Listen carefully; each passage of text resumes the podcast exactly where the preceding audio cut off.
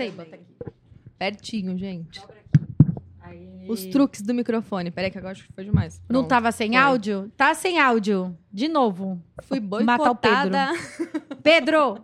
Bom, agora vai. Olá, sejam bem-vindos ao podcast da Pais e Filhos, o Pode Tudo. Eu sou Andressa Simonini, editora executiva da Pais e Filhos, filha de Branca Helene e Igor. E eu completei 38 anos, eu vou falar tudo de novo. Leonina, que sou, estou falando aqui para vocês me desejarem parabéns aí nos comentários. A gente comemorou hoje um parabéns aqui na hora do almoço. E aqui do meu lado a Jennifer vai se apresentar. Agora vai. Bom, gente, eu sou a Jennifer Detlinger, editora aqui da Pais e Filhos, filha da Lucila e do Paulo. Parabéns! Obrigada! oficialmente. E bora pra mais um Pode Tudo. Eu nunca comemorei tanto meu aniversário quanto esse ano. Gente, foi, foi já uma semana de aniversário, vai ser mais uma de novo. Vai mesmo. Vai um mês inteiro comemorando o aniversário. Só motivo pra sair de casa e comemorar. E olha só, gente, esse podcast, eu preciso lembrá-los, foi a primeira temporada, que já tá chegando quase ao final, tem mais dois só, esse episódio mais dois. Mais dois. É isso, né? É isso. E aí a gente vai finalizando ele por aqui, mas sempre incrível, só pessoas legais que a gente fez nessa primeira temporada. Uma temporada especial para pais e filhos, como vocês sabem. Aliás, já quero convidar. Se você é mulher, mãe, empreendedora, tem seu negócio, é, micro e médio negócio, você está aí batalhando para sua família, a Pais e Filhos dá a oportunidade nesse podcast de você anunciar. O que, que você vai fazer? Você vai ali no superchat do YouTube. Então, se você estiver assistindo isso via Facebook, corre para o YouTube, que é bem melhor. E aí, lá no YouTube, você consegue, via superchat, apoiar e patrocinar Pais e Filhos no valor 100 reais para quem é Android e R$ 109,90 para quem tem iPhone. E aí você coloca ali, vai ter uma quantidade de caracteres. Você vai falar quem é você, qual que é o nome da sua marca, da sua empresa ou seu negócio, qual é o serviço que você oferece e o arroba, se você tiver de Instagram ou qualquer outra rede social. Escreve direitinho pra gente não fazer merchan errado. Aí você vai ganhar um speech aqui no seminário, no seminário, olha. Seminário. Já Seminário estamos é de olho em novembro. É, já. tô de olho em novembro. Aqui no podcast, que é a nossa convidada do seminário. Ela, a gente conheceu ela no seminário. Aí eu tô com essa pegada na cabeça.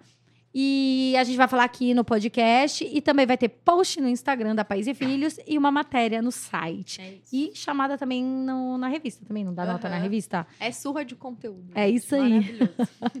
Bom, dadas as explicações, vamos continuar, porque esse podcast, a conversa vai ser muito boa.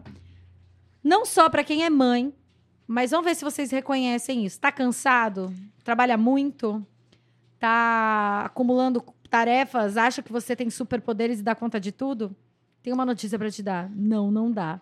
E aí, quem vai falar tudo sobre isso hoje, desse universo, é a jornalista e apresentadora Isabela Camargo, mãe de Angelina, de um ano e um mês. Bem-vinda, morrendo de sono, porque a noite dela foi tensa, de cansada, com uma filha de um ano.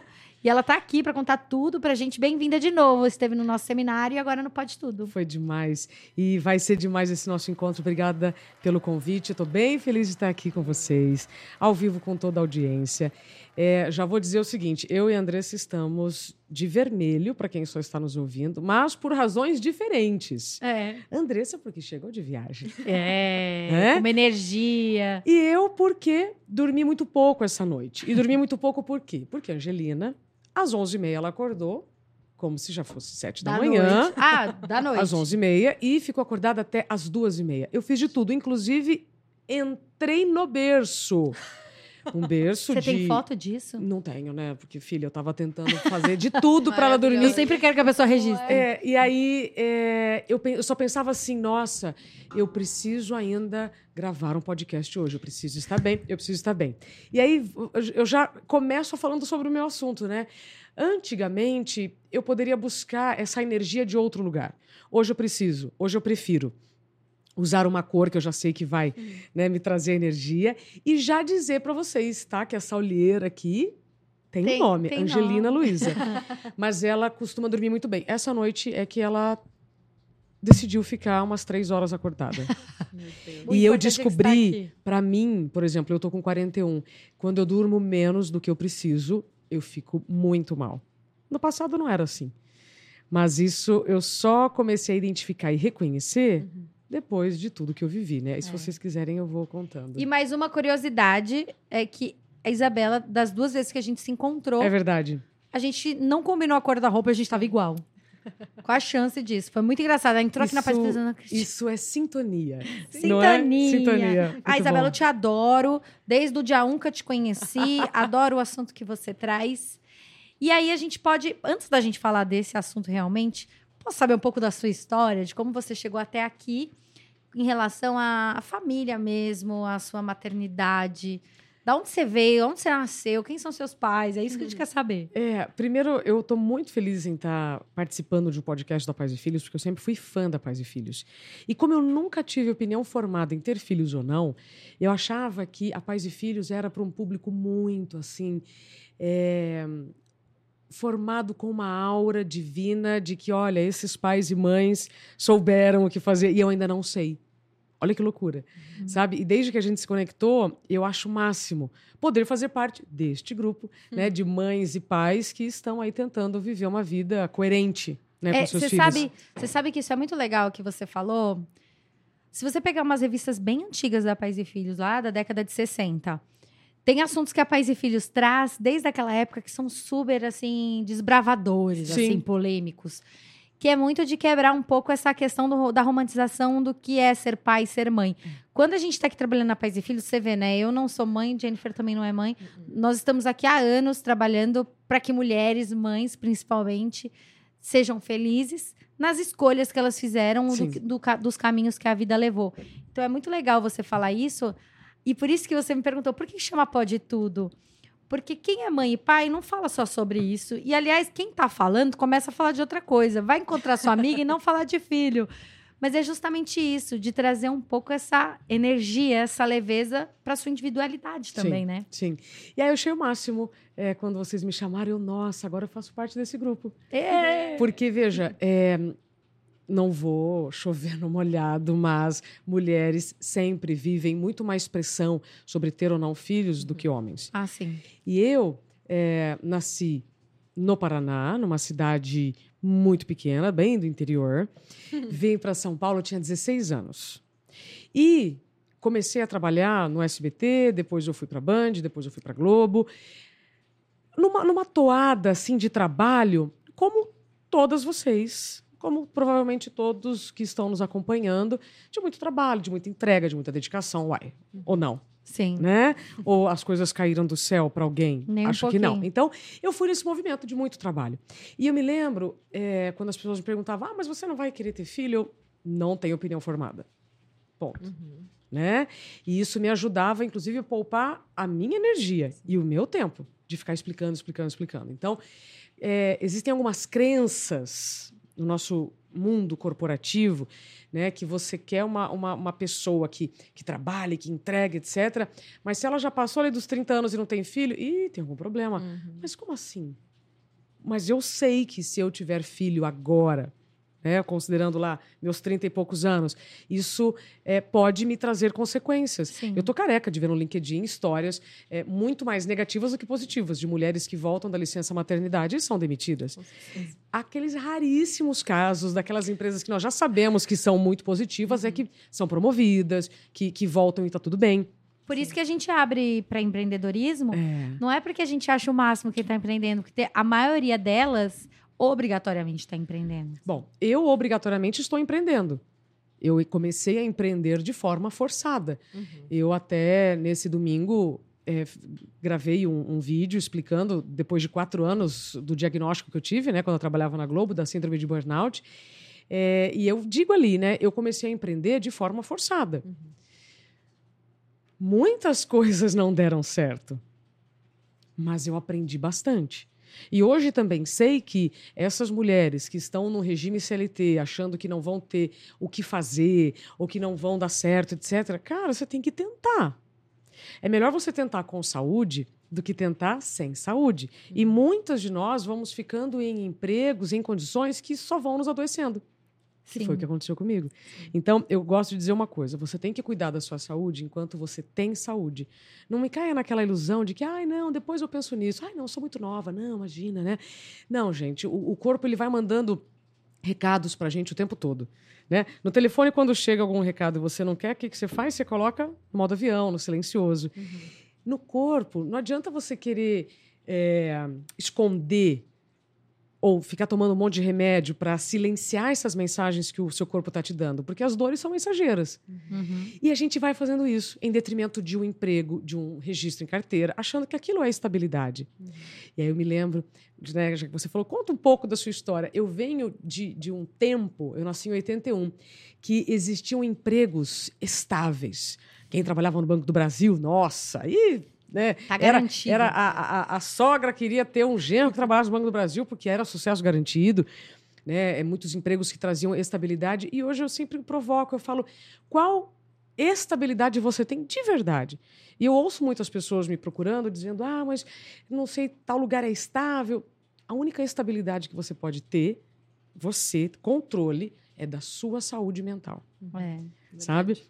Porque o restante, por mais é, é, passado bonitinho que foi daquela empresa, tá tudo mudando. Então, as empresas mudam, as missões vão se ajustando. Tem uma frase, inclusive, do interior que eu adoro: as melancias vão se ajustando no trajeto. Vocês já viram um caminhão com melancia na, na, no ideia, acostamento? boa. Então, as melancias elas vão se ajustando no trajeto. E isso acontece com todos nós. Com a empresa que você entra para trabalhar, com o emprego que você escolhe. No meio do caminho pode ser que as coisas mudam. Mas, Isabela, você tem irmãos? Tenho duas irmãs por parte de pai. Por parte Ainda de fala pai? assim?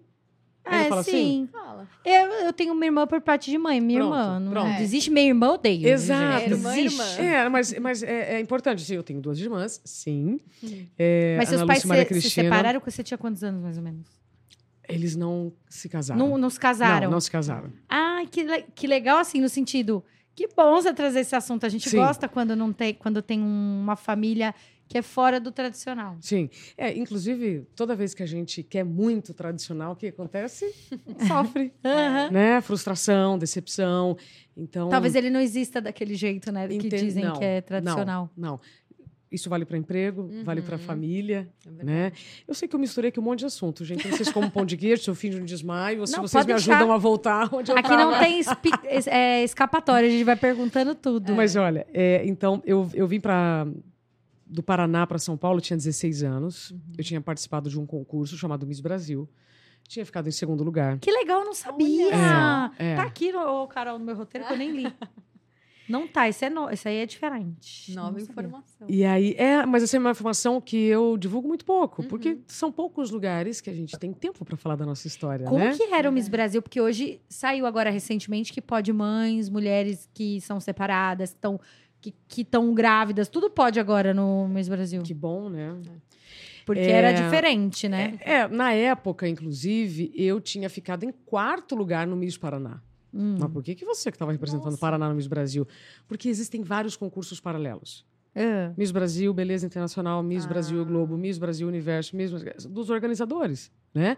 E aí, quando a- foi acontecer o Miss Brasil, o organizador me ligou e falou assim: olha, a primeiro lugar está em tal lugar, a segundo lugar tal lugar, terceiro lugar. Você pode representar o Paraná no Miss Brasil? Eu Uai, posso. Tá bom. óbvio. Vou, né? Vou lá.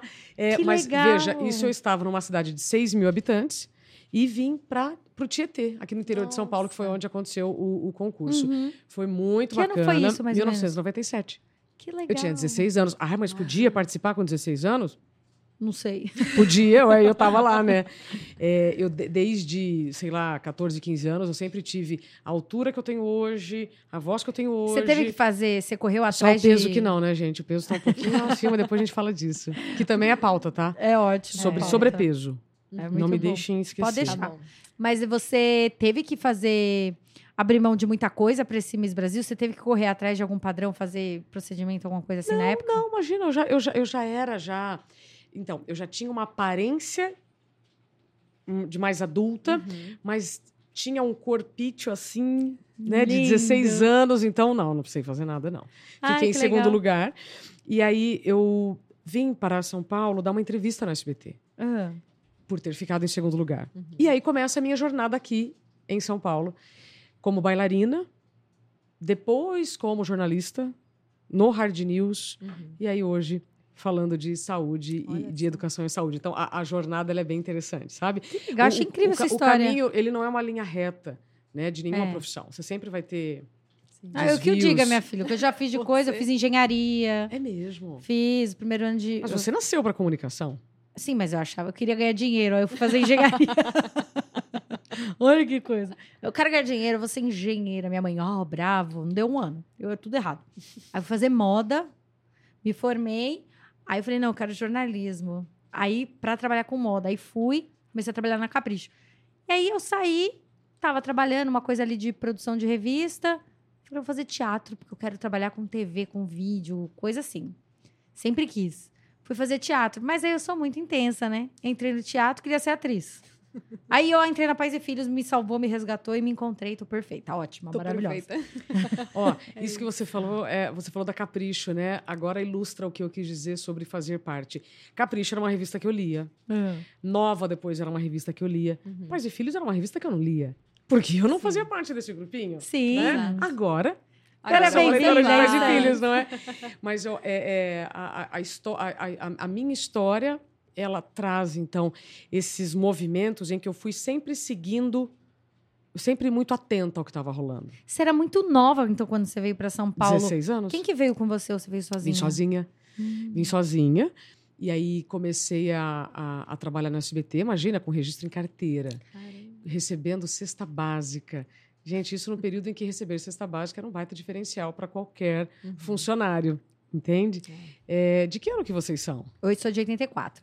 95. Ai, Novinha. mas esse aqui é É um bebê. Sou um bebê. Pois é, 95 eu tinha 14 anos, já Olha estava só. namorando, forte. Mas Forte, ótimo. forte, né? No interior ainda, então eu podia falar forte. Forte. Depois que eu vim para São Paulo, quando eu fiz meu curso de rádio, eu me lembro o meu professor dizendo assim: Isabela, se você não quiser perder tempo e dinheiro, perca o seu sotaque. Olha, só. É, é. Imagina. Mas quando eu me sinto muito à vontade, solto um porta, forte. É a. Fabi apresentando, mas eu gosto, sabia? Ela fala verde. A. A gente adora. Aqui não precisa perder sotaque. Pode falar do jeito que você quiser, que a gente gosta de todos. Pronto, pronto. E aí você veio, caramba, muito nova, né? Aí enfrentou o mundão, ainda mais. Deixa eu perguntar, novinha do jeito que era, televisão é um mundo paralelo, assim, né? Que quem nunca viveu desconhece, assim, a gente, por exemplo. Ele é bem puxado, né? De trabalho? De trabalho, de exigências, Super. de imagem, muita Super. coisa, né? Na época, inclusive, acho que muitas pessoas podem ter assistido, ou não também, né? Depende da, da idade. É, na época, nós éramos 12 mil jovens para o Silvio Santos escolher 50. Eu Nossa. comecei no Fantasia Eu lembro disso. e eram 50 meninas Eu assistia muito fantasia. e nós tínhamos que saber dançar, cantar, Tudo. né, é, fazer gracinha, né, uma coisa. Numa época, gente, que não tinha internet, não tinha Google, né? Ou você tinha revista nas bancas, Uhum. Telefone ligava. tele- telefone, de, né? Barça, Mirador, de, de, de enciclopédia, É. e 0800, que foi o auge do fantasia. Então as pessoas ligavam para participar daquelas brincadeiras. Eu ligava muito da casa da minha avó, nunca foi atendida. Mentira. Não, mas eu É fico, eu fico- então, mas eu fico imaginando. Agora, volta a fita. Imagina um contexto em que a gente não tem internet. Em que você tem um canal de televisão, e a gente está falando de um período também que não tinha muitas opções na TV a cabo. Não. Então você tinha um programa na TV à tarde. E nós tínhamos o intuito ali, 97, 98, 99, período pelo menos que eu fiquei, nós tínhamos que entreter quem estava em casa à tarde. Quem estava em casa à tarde? Jovens e idosos. Hum. Então, por isso que eu falo, uma- a galera que lembra do Fantasia é uma galera que na época tinha ou a minha idade ou menos, Aham. né? Ou pessoas mais velhas. Aham. Então, de fato, devia ser muita ligação. Nem todas. E aí vocês ficaram muito tempo Eram fazendo esse atendidas- trabalho, né? Eu fiquei de 97 a 99. Depois o programa teve outras fases, é, em outros horários também. É, mas foi de 97 Mas o raiz a 99. mesmo era o raiz, bom. Raiz total. Raiz era bom demais, eu adorava. Nossa, ficava esperando pra começar. É, foi bom demais. Tinha nome fake mesmo ou era o nome de vocês? Não que eu aparecia? saiba, era Tá. tudo nome verdadeiro. Isabela Ah. Camargo, t- todo mundo. Agora, dali, por exemplo, foi é, ali foi muito importante para minha carreira como jornalista, porque estava no auge do axé, a gente só dançava né, as músicas que eram bem populares, e eles gravaram um CD, e para esse CD eles precisavam de vozes dali das meninas. Quem sabe cantar? Disse Arnaldo Sacomani, um crítico musical, né, que partiu já há algum tempo. E eu pensei, eu né, não tenho nada a perder. Fui lá, microfone, e cantei Bem Que Se Quis, da Marisa Monte, que era uma música que estava muito na moda naquele, naquele Com, momento. essa, com a sua, Não sua é? voz maravilhosa, você canta também. Não, Não canta? não, não, não fui para cantoria. Fui para as notícias. Mas você Ainda, canta né? se precisar. Se precisar, com certeza. Com certeza. E aí, é, depois tem uma história engraçada sobre isso. Aí eu fui lá, cantei bem que se quis, o Arnaldo Sacomani me chamou e falou assim: vem cá, o que você vai fazer quando crescer? Tinha 16 lembrando que eu tinha 16 anos, né? Aí eu falei: olha, eu devo ah, voltar para o Paraná. Né, isso aqui é uma brincadeira. Eu tinha muita consciência que aquilo era, tinha sido um movimento assim do universo. A pessoa sai de Cambira, no interior do Paraná, vai para Tietê participar do Miss Brasil, do Miss Brasil vai para São Paulo dar uma entrevista. Dessa entrevista, começa a trabalhar com carteira assinada. Carteira assinada, 1997. Entende? Nossa, incrível. E Era pra ser seu. Eu falei assim, ah, eu vou voltar para o Paraná tal. Ele falou, por que, que você não procura é, um curso de rádio, jornalismo? Porque a sua voz transmite credibilidade. Dependendo do caminho que você seguir, você pode ter sucesso. E assim foi. E assim, no dia seguinte, eu já estava no Senac, fazendo um curso profissionalizante de locutora. Locutora. Eu fiz um curso lá, era de talk show. É, eu fiz esse também. É. Com o Delfis, professor Eu também. É, Olha. Delfis maravilhoso. Eu fiz o Maravilhoso. de rádio, é, e aí comecei a trabalhar com rádio. Aí fiz no mesmo Senac o curso para apresentadora de TV. Fiz três vezes. Fui gongada três vezes. Ah, Reprovei. por quê? Gente. Porque os Mas professores de lá essas não me viam. de reprovação? Sim, você tinha que fazer um teste para fazer o curso. Nossa. Porque, não tipo, os professores, eles não iam testar uma pessoa que não teria aptidão para trabalhar na TV. Gente, mas meu teste é tão ruim. meu, meus, minha finalização, aqueles CDs que eles davam na época, no final, era tão horroroso que eu não sei como é que eles deixaram eu fazer, então. E aí isso mostra, inclusive, para quem está nos ouvindo, que um não não é o fim da linha. Pelo contrário, ele pode ser um grande impulso para você buscar recursos e tipo, bom, aqui não. Este lugar está dizendo que não. Uhum. Que é o caso, por exemplo, da Ana Paula Padrão, quando ela recebeu um baita não de uma chefe lá da Band Brasília. Tem várias histórias assim. Sim. Né? E, e, por exemplo, esse episódio, pouquíssimas pessoas sabem. É bom que eu vou participando assim, aí as memórias elas Aham. vêm, né? Quando a gente tem tempo para falar. E, ou seja, eu comecei no jornalismo a partir de um comentário que o Arnaldo Sacomani fez. Fui lá e fiz o curso de rádio. Aí depois eu fui pro rádio. E aí do rádio, que farei? Aí eu entrei no jornalismo. Que legal. Aí foi jornalismo, pós-graduação, Uhum. Band News TV. Aí eu comecei como apresentadora de Hard News, aquele jornal que era, era 24 horas né, de notícia. Aham. E assim foi. Que legal. E aí você foi pra Globo. Depois de muitos anos na Band, Você ficou quanto tempo lá na Globo? s- quase sete anos. Seis anos. Sete anos e agora você sete e retornou pouco. pra Band. Estou na Band, na Rádio Bandeirantes, toda manhã, das sete às oito. E de segunda-feira apresentando um programa chamado Planeta Selvagem. Uhum. é, que é um pouquinho de natureza, né, para nos devolver um pouco a esperança. Mas essa é a menor parte do que eu entrego hoje, né, para a sociedade como hoje? jornalista. Hoje eu Um livro lindo. Ó, gente. Aqui, Pedro. Ah, o livro dá um tempo como encontrar limite em um mundo sem limites se tornou best-seller um mês depois do lançamento. Tem 150 entrevistas de pessoas que admiramos. Quem?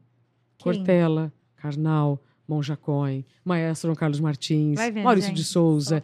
Só gente pequena. Um monte de, Fora de que você tá linda na capa. Obrigada. Maquiagem, né, gente? Ah, Maquiagem, você escova, pegou luz, Pedro, já né? foi? E a história do livro dá um livro, depois a gente fala dele se você quiser. Mas hoje o livro dá um tempo, Como Encontrar Limite em um Mundo Sem Limites. Ele tem sido é, utilizado e indicado por muitas pessoas que, como você disse no início, estão muito cansadas, não sabem o que fazer para viver um estilo de vida mais saudável. Limite. Só pra te falar, limite é um assunto muito forte dentro da Pais e Filhos, na criação dos filhos. Falo disso todo dia. Você, sua mãe te deu muito limite ou foi uma mulher que você sentiu, assim, como foi sua infância com limite? A Sua mãe sempre foi muito em cima de você? Já vou responder. Tá. Depois dos comerciais. Mentira. É, então, hoje, o que, que eu faço?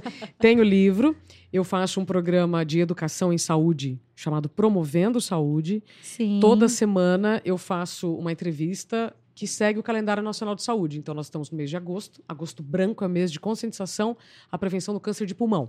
Então, Sim. hoje, inclusive, sete Tem- da noite, tem Promovendo Saúde. Show. E tem o movimento da produtividade sustentável que eu levo para as empresas. O que que é produtividade sustentável? Como você vai atingir o que você quer Uhum. Sem perdas pelo caminho? Oi, como assim?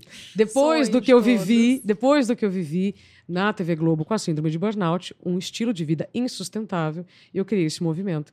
E hoje eu sou recebida em muitas empresas, todos os tamanhos, PMG, posso vir aqui na Paz e Filhos para a gente falar o seguinte: como é que a gente vai alcançar nossas metas, nossos objetivos, as empreendedoras que estão aí com várias, né, vários números adiante? Como é que vocês vão fazer isso sem perdas pelo caminho? Que perda, Isabela?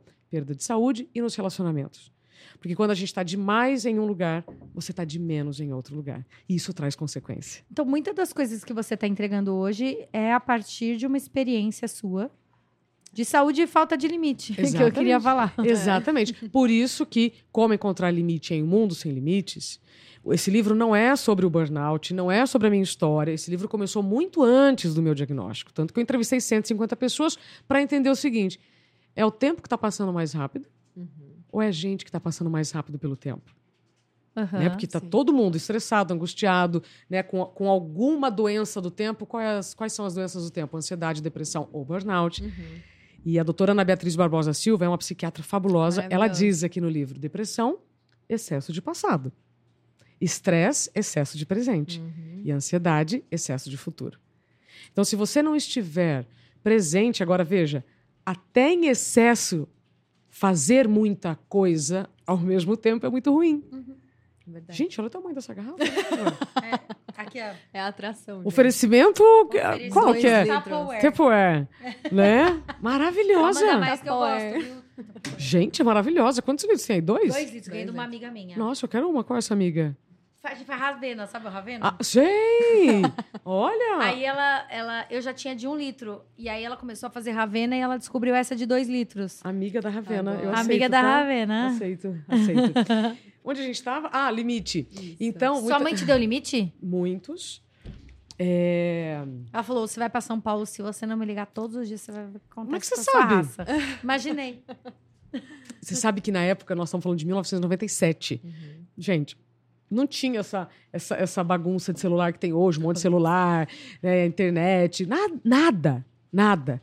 E aí eu me lembro que ela me fez comprar um aparelho de celular em 1997 que custava 3.500, nunca vou me esquecer, porque 3.500 reais em 1997 era, era muito dinheiro. Grana, dinheiro. E aí lá tava eu, 16 anos, 16, 17 anos com aparelho celular, tipo, essa menina é rica, né, gente? Não, eu tinha uma mãe que era muito preocupada e me fez ter o celular para falar com ela o tempo todo. Hoje que você tem filha, você imagina que ela não sentiu com você vindo? Hoje, com filha, eu já fico olhando para Angelina e eu falo, quando ela for para balada, super, super, vou estimular a vida livre e tal, mas assim, olha só, duas horas aqui fora da balada, senão eu vou entrar. Você que escolhe. Né? Já tá dando spoiler de como vai ser. Mas, ó, os limites são fundamentais. A gente só consegue alcançar o que a gente quer respeitando os nossos limites.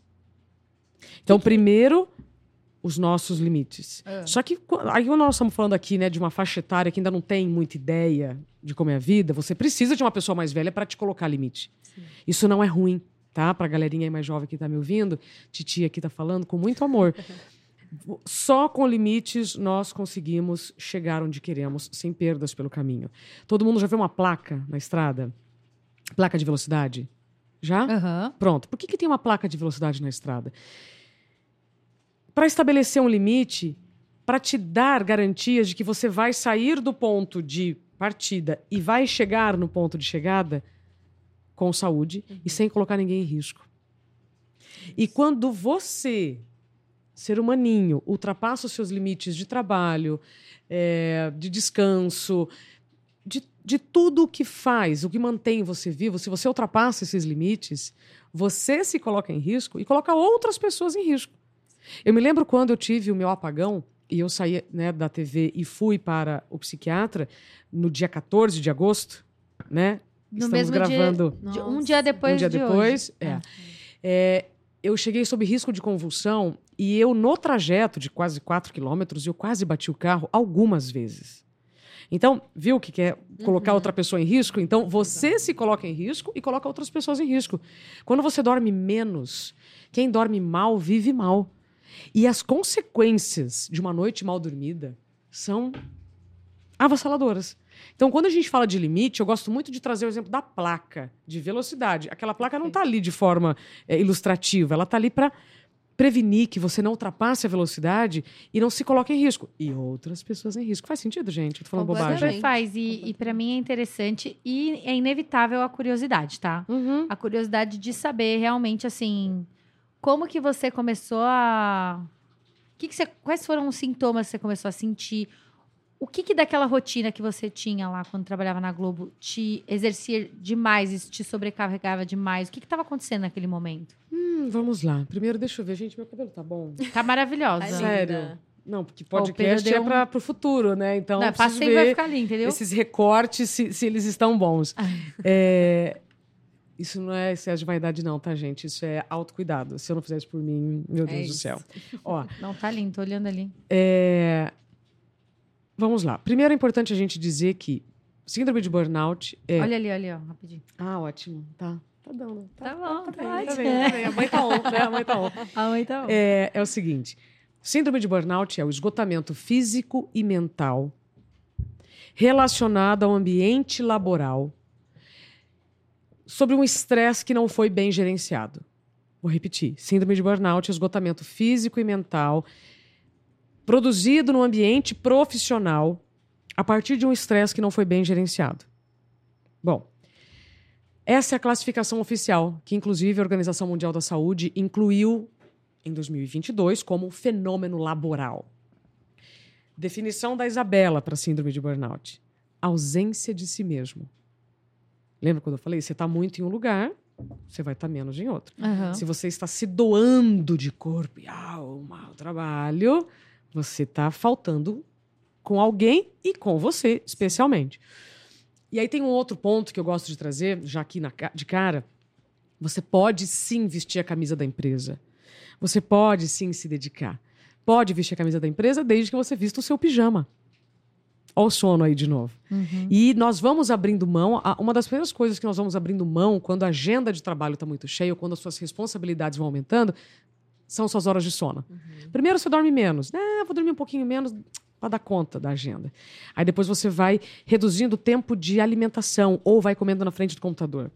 Depois vai reduzindo o tempo de higiene. Como assim, Isabela, não toma banho? Não, toma banho cada vez mais rápido, escova o dente cada vez mais rápido. Mulheres, né, que têm cabelo é, mais comprido, é, é, vão pulando assim a lavagem de cabelo. Então a gente lava menos o cabelo quando está chegando no burnout.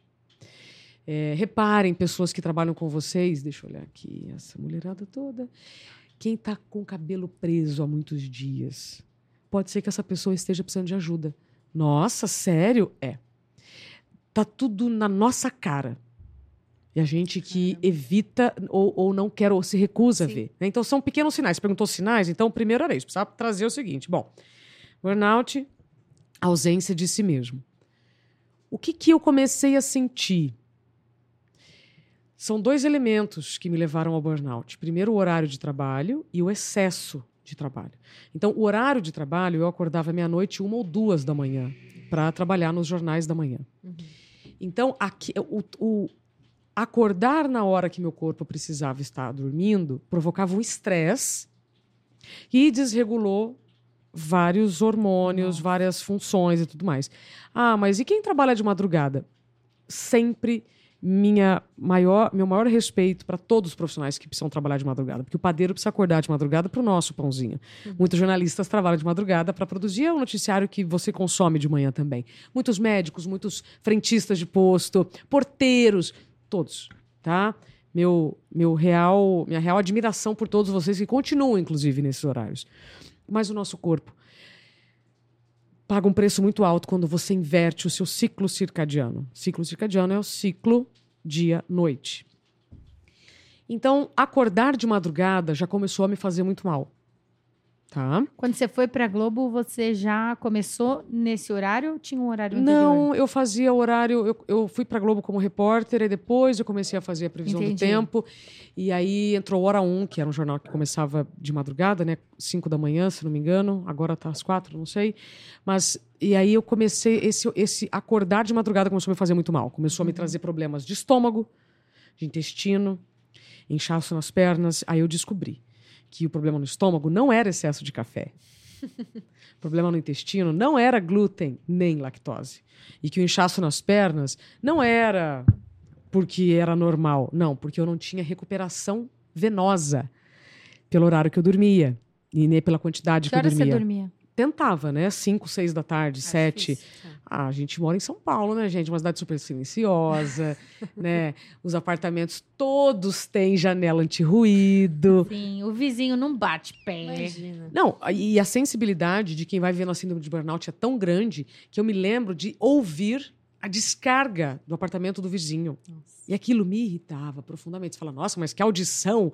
É, o, o corpo ele vai tentando te dizer de N maneiras que, olha. Uhum. tá, tem uma coisa errada aí, né, nesse, nesse, nesse rolê. Bom, então, primeira coisa foi o horário. O horário da madrugada destruiu o meu corpo. Isso é um fato, eu tenho milhares de exames para Uhum. mostrar. Né? E é engraçado quando você vai mantendo seus exames em dia, você vai vendo né, a, a subida e a descida de alguns índices, desses medidores. Você fala, opa, não é normal isso aqui. Mas ok, a gente vai normalizando muito o anormal Uhum. até a hora que dá um- uma parada mais violenta.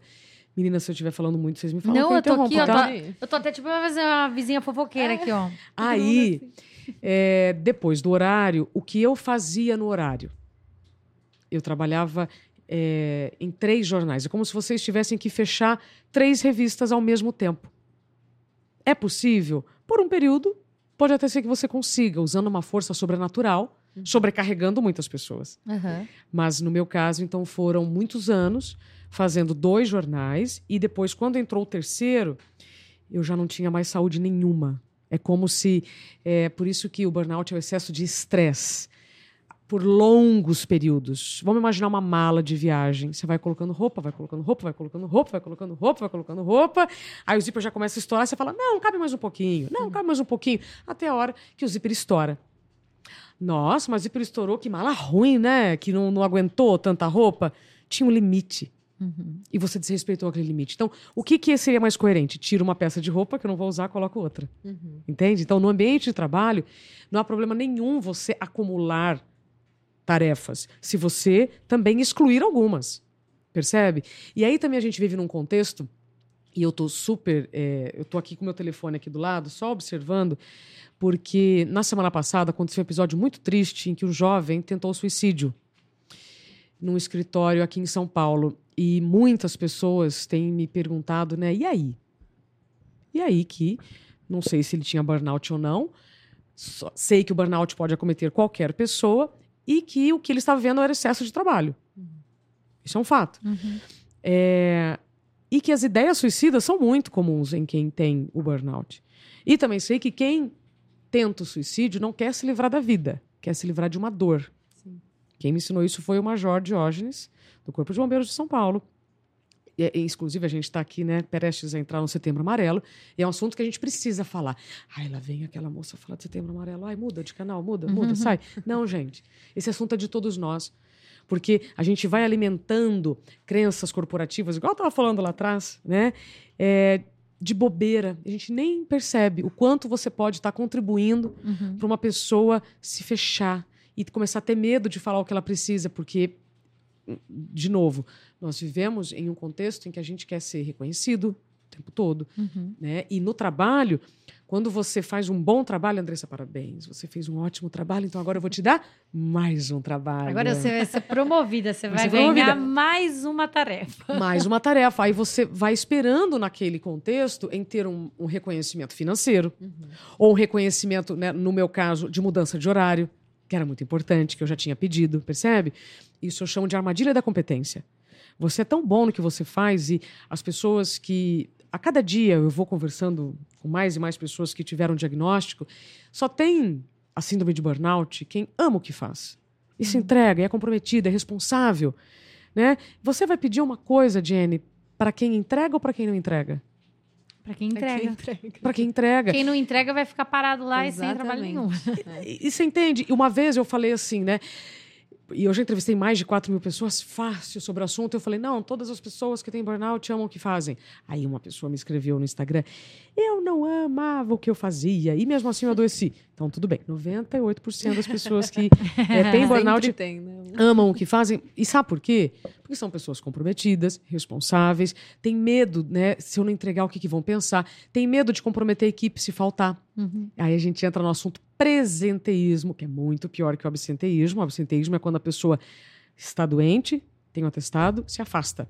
Presenteísmo é quando ela está doente, tem um atestado e não entrega o atestado com medo de retaliação, do que vão falar. Uhum. Aí, vou responder a sua pergunta sobre os sintomas, né? Eu estava falando lá de, do o o estresse foi provocado pelo horário e pela quantidade do que eu fazia. O último estágio do burnout são ideias suicidas. Você chegou a ter. Sim, sim. Porque o meu corpo já tinha tentado me avisar por dois anos. Eu já estava tratando de várias coisas. Eu já ouvia de muitos médicos: ah, é o estresse, né, Isabela? Ah, é o horário que você faz, né?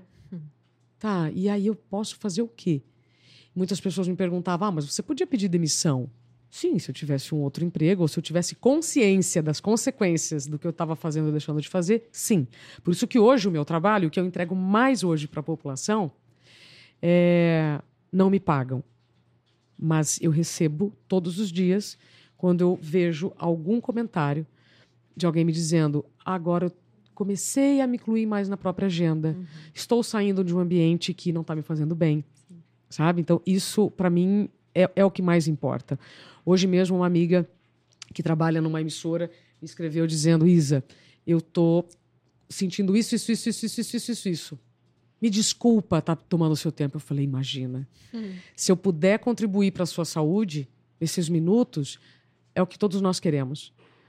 É o acolhimento. Eu não sei se esse rapaz que tentou se matar teve acolhimento. Eu não tive. E muitas pessoas não têm. Né? É porque nós também vivemos numa cultura de trabalho em que, ah, depois a gente fala nisso. Não, não, não. Saúde mental, né? Que bobajada. Né? Então, tem uma pergunta para fazer para vocês, mas antes. Tá. Os sintomas que você perguntou, né? Aham. Se tiver alguém na, na- online conosco que estiver discordando, pode discordar, tá, gente? Me falem. Não, Sabe não por quê? pode. Não, saúde mental é discordância. A gente ouve falar sobre é, ambientes de segurança psicológica, e eu trabalho, inclusive, nas empresas para a construção do ambiente de segurança psicológica. Você tem que ter diversidade. Ah, mas aqui tem diversidade de ideias. Uhum. Não é diversidade de cor, jeito de se vestir, sexo. Não. É diversidade de ideias. Esse ambiente respeita as ideias. Eu consigo interagir, eu consigo assumir riscos interpessoais. Essa é a essência da segurança Sim. psicológica. Então, se alguém estiver discordando, por favor, meninas, não se avestem de me falar, porque aí eu Tá. consigo dar exemplo, Tá bom. tá? Mas aí eu comecei, então, lá, sentir dor de estômago, problema no intestino, inchaço nas pernas. Comecei a ter dor de cabeça frequente. Comecei a ter aquelas tremedeiras aqui no olho, bruxismo, cabelo caindo demais, mancha, mancha, muita mancha, taquicardia, falta de ar. Aí eu comecei a dormir mal. E quem dorme mal vive mal, né? Eu já falei Aham. isso. Comecei a dormir mal. é, Enfim, comecei a acumular. um- Tomava muitos remédios. Depois de tudo isso, um sintoma muito clássico é você começar a se isolar, porque você não tem mais energia. Então, o isolamento é muito comum para quem está num movimento né, é insustentável que vai te levar ao burnout. Você começa a se isolar, você abre mão de quem você é, então da sua higiene, né, de tudo que te faria bem, até se tornar uma pessoa mais agressiva. A agressividade é um ponto muito importante para a gente levantar aqui. E aí disso vem as ideias suicidas. Seu corpo tentou te avisar de todas as maneiras, né, que isso faz mal. E o que que, o que que faz mal, Isabela? O excesso. O problema não é o trabalho, é o excesso de trabalho. Uhum. O problema não é o estresse, é o excesso de estresse. O problema não é o pão de queijo, é o excesso de pão de queijo, que ele pode me alimentar, mas ele também pode me, me provocar problemas de saúde. Então, quando eu falo como encontrar limite em um mundo sem limites, é como eu vou reconhecer o que eu posso fazer, o que eu devo, sem trazer consequências para mim. Nossa, total. Porque o cliente e a empresa que te elogiam por responder uma mensagem de fim de semana não é o cliente nem a empresa que vão te visitar no hospital. Isso não vai acontecer. Nossa, você tá falando isso. lembrou muito, muito, muito na minha cabeça uma fase minha. que eu, eu tinha retornado a Pais e Filhos e eu tinha. Putz, cheguei aqui com uma equipe que eu não conhecia, eu tinha que botar, organizar a casa, então já era um trabalho muito, muito, que exercia muito de energia, Sim. De olhar tudo, e estresse, e pessoas assim, não sendo tão receptivas, foi muito pesado. E eu quis mostrar muito que ia dar certo comigo. Sim. E eu abracei o mundo sozinha. Eu não tinha essa equipe que eu tenho hoje. Essas meninas vieram nesse, nessa construção. Só que para construir tudo isso que a gente tem hoje, sofri muito. Tudo que você foi falando, assim, eu chegou a um ponto que eu não dormi, eu ia dormir quatro horas da manhã, porque eu queria entregar tudo para mostrar como deveria ser. E já tava aqui, tipo, nove horas da manhã. É, tinha a questão, engordei muito.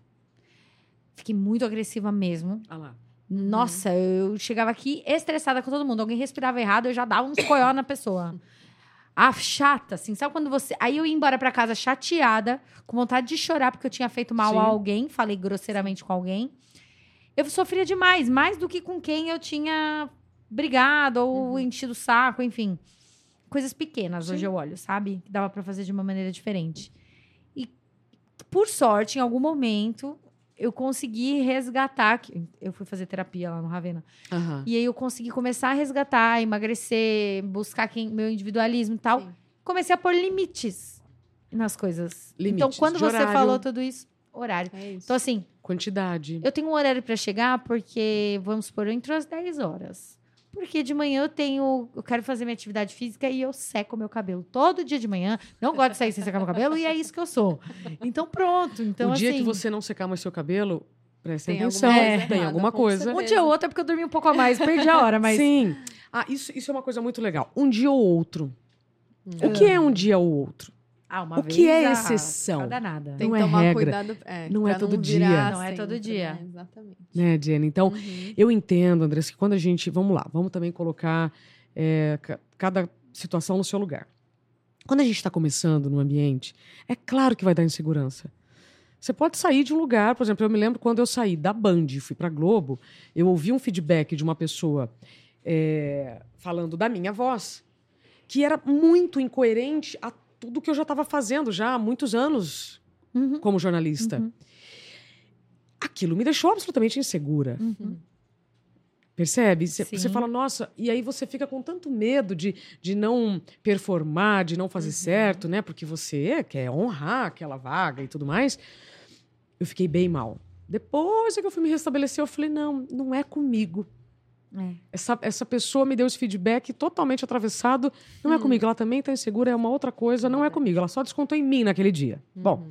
uma pessoa que acabou de chegar na Globo, realmente, eu, eu, eu fiquei bem preocupada com, a, com como aquele feedback atrapalharia minha vida. Pensa bem, Imagina. tá? Bom, é, então, quando você começa num lugar, é claro que você vai ter mais cuidado, você vai entregar mais. Mas se você tiver consciência de quem você é, Uhum. você preserva a sua autoestima, o seu autocuidado, e aí sim você tem autoconfiança. Sim. E dá pra, Perfeito. pra, pra equilibrar tudo isso sozinha, Isabela? Ou precisa de ajuda, às vezes, de Depende. terapia Não, profissional? depende. Ótima pergunta. Ótima pergunta. Depende muito. Depende do contexto em que você vive, é, das experiências que você já viveu. Uhum. Né? Tem trajetos da viagem que a gente gosta de fazer sozinho e tem trajetos que é tão melhor quando você está com alguém. Eu sou super a favor de terapia. Quatro anos depois, eu só posso hoje falar para todas as empreendedoras que tiveram que empreender de forma forçada ou não, só posso falar como eu falo hoje depois de muita terapia. Porque na hora da demissão, na hora do pé na bunda, na hora de qualquer situação que te tire né, daquele caminhozinho que você estava indo lá toda bela e faceira, você perde o rumo. Uhum. E você começa a se questionar como pessoa. Você começa a. Você não se enxerga mais como você Uhum. se enxergava. Uhum. E isso é bem desafiador. Sim. Né? Você tem que começar a desbravar um, um- um caminho do nada e ainda muito insegura. Então, se você puder manter a sua saúde em ordem, vai ser bem melhor. Uhum. Eu posso fazer uma pergunta para vocês? Pode. Pode. Ai, meu Deus, que medo. Medo. O que, que você faz, Jenny, para sua saúde dental todos os dias? Escova o dente e fio dental. só. Todo dia. Todo dia. E Fio você, dental, de, não, confesso que não todas as vezes, viu? Uma vez por dia ali. Dental, máximo. olha, muito legal você falar isso. Não porque de- é? depois que eu comecei a me tratar, de retomar mesmo a minha vida, o, o último tratamento que eu fui foi de dente. Que eu quis alinhar meus dentes, botei o Invisalign. É, Depois a gente fala desse assunto, que Invisalign não é nada de Invisalign, tá, gente? concordo. Tem nada de transparente, não põe nada. Tem um monte de coisa aqui no meu dente. Eu fui a tratar meu dente. Eu também, tá? É, eu vi que você tem essa. Aham. Eu tiro essa É. semana. Aí a dentista. Ah, daí a gente faz a avaliação pra ver se precisa de algum ajuste. Falei, não, já tô te dando diagnóstico. Não precisa, tá ótimo. Ah, vem cá, você conseguiu dar é, essa. Você conseguiu perceber que o caminho que você estava indo não era bom sozinha ou com a terapia? Foi. Foi com a terapia, porque eu tinha sido pedido em casamento. E aí eu falei, caramba, eu quero emagrecer pra casar. Uma coisa de questão de estética, né? Me levou até a clínica que eu faço, que é o Ravena, que é Entendi. de terapia. Comecei a emagrecer, a fazer terapia. Comecei a perceber que não tô entrando num negócio que não é pra mim. Peraí. Aí acabou. Resolvi esse problema. Aí, hum, peraí, eu tenho que me organizar, porque se eu tô fazendo dieta, minha vida vai mudar na alimentação. Eu não posso ficar até tal hora, porque eu tenho que jantar até tal hora, aí mudou. Aí, ih, peraí, eu tô mais legal, agora eu faço amizade no trabalho. Olha, as meninas que trabalham pra mim, gostam de mim também, melhorei. Então, todo mundo muito melhor. Pô, estamos tirando sarro da época que eu era doida. Olha que legal. Pô, prefiro ser assim. Então, acho que foi um processo de, de terapia, que foi ao, ao longo do tempo, fui percebendo e consegui sair. Porque se eu não tivesse saído naquela época, talvez eu teria tido algo parecido como você, que eu tava bem cansada, infeliz e, sei lá, tudo junto. E o dente Uhum. foi agora que eu comecei a querer fazer coisas pra mim. Perfeito. Então, toda hora eu quero fazer coisa pra mim. Perfeito. Você está se incluindo na própria agenda. Isso, bastante. É. Mas eu quero tirar essa agenda aqui de Invisalign. Tudo bem? Veja, é, essa é uma mensagem que eu também passo em to- todos os dias da minha vida. Se você não estiver se incluindo na própria agenda, Uhum. você não está garantindo o seu autocuidado. Autocuidado não é só skincare. As pessoas falam, Ah, mas cuidado da skincare. Nossa, eu acho muito chato skincare. é? Autocuidado, skincare, gente, pra quem não sabe, eu também soube outro dia, tá? É cuidado com a pele. Mas também é importante. Mas não é só isso. Uhum. Autocuidado é aquilo que só você pode fazer por você. Uhum. Sim. Eu não posso dormir por você. Não posso escovar o dente por você. Eu não posso me alimentar por você. Eu não posso ter momentos de lazer por você. E, e todas essas coisas que eu mencionei, nós vamos abrindo mão quando a agenda está muito cheia. Quando eu te pergunto, o que, que você faz para sua saúde dental? Escova o dente todo dia? Escova o dente todo dia. Todo dia. E você que está nos acompanhando ao vivo, o que, que você faz para sua saúde dental, né, para sua saúde bucal todos os dias? Jenny, o que, que você faz para sua saúde mental? Mental aí complica. Não, mas o que, que você faz todo dia? Assim, tem alguma coisa da que você... questão do, auto, do autocuidado, sim. Ter uma série, ter um momento só pra mim, mas questão de terapia, tô precisando. Eu fiquei escutando aqui você, é, concordo em vários aspectos. E realmente, assim, acho que terapia tinha que ser uma coisa obrigatória para todas as pessoas. Tem ali uma fase que você precisa, com É. certeza. Eu acho que. Mas você, Você sabe que as meninas, Precisa. por exemplo, a Jennifer, ela tem um namorado que a gente, ela chama ele de fofo, né? e aí a gente conhece ele como fofo. Mas você sabe que elas foram. Agora que eu tô percebendo, assim, com a- sessão de terapia que a gente tá fazendo aqui. de terapia. Mas agora a Jenny não sabendo listar. Mas você sabe que eu olhava pra elas e eu encontrava algo do tipo. Cara, olha, ela se diverte. Olha, ela Sim. contou uma história que ela fez no final de semana e eu não. Uhum. Olha que legal. Olha como a vida dela tem essa parte legal também. De olhar pro Não outro. é só trabalho. Não é só trabalho. Não, com certeza. É, Isso com certeza. Ótimo. Ai, peraí, antes da gente continuar, tem uma história, né? Tem uma sessão na revista que chama Comida de Alma. E aí, eh, na verdade, começou da gente falando com chefes renomados de cozinha qual era a receita que lembrava a infância deles, né? Aham. E a gente queria saber qual é a, a comida que lembra a sua infância. Você respondeu, já que a gente já tá preparada, que é a encenação, é Wolf Maia.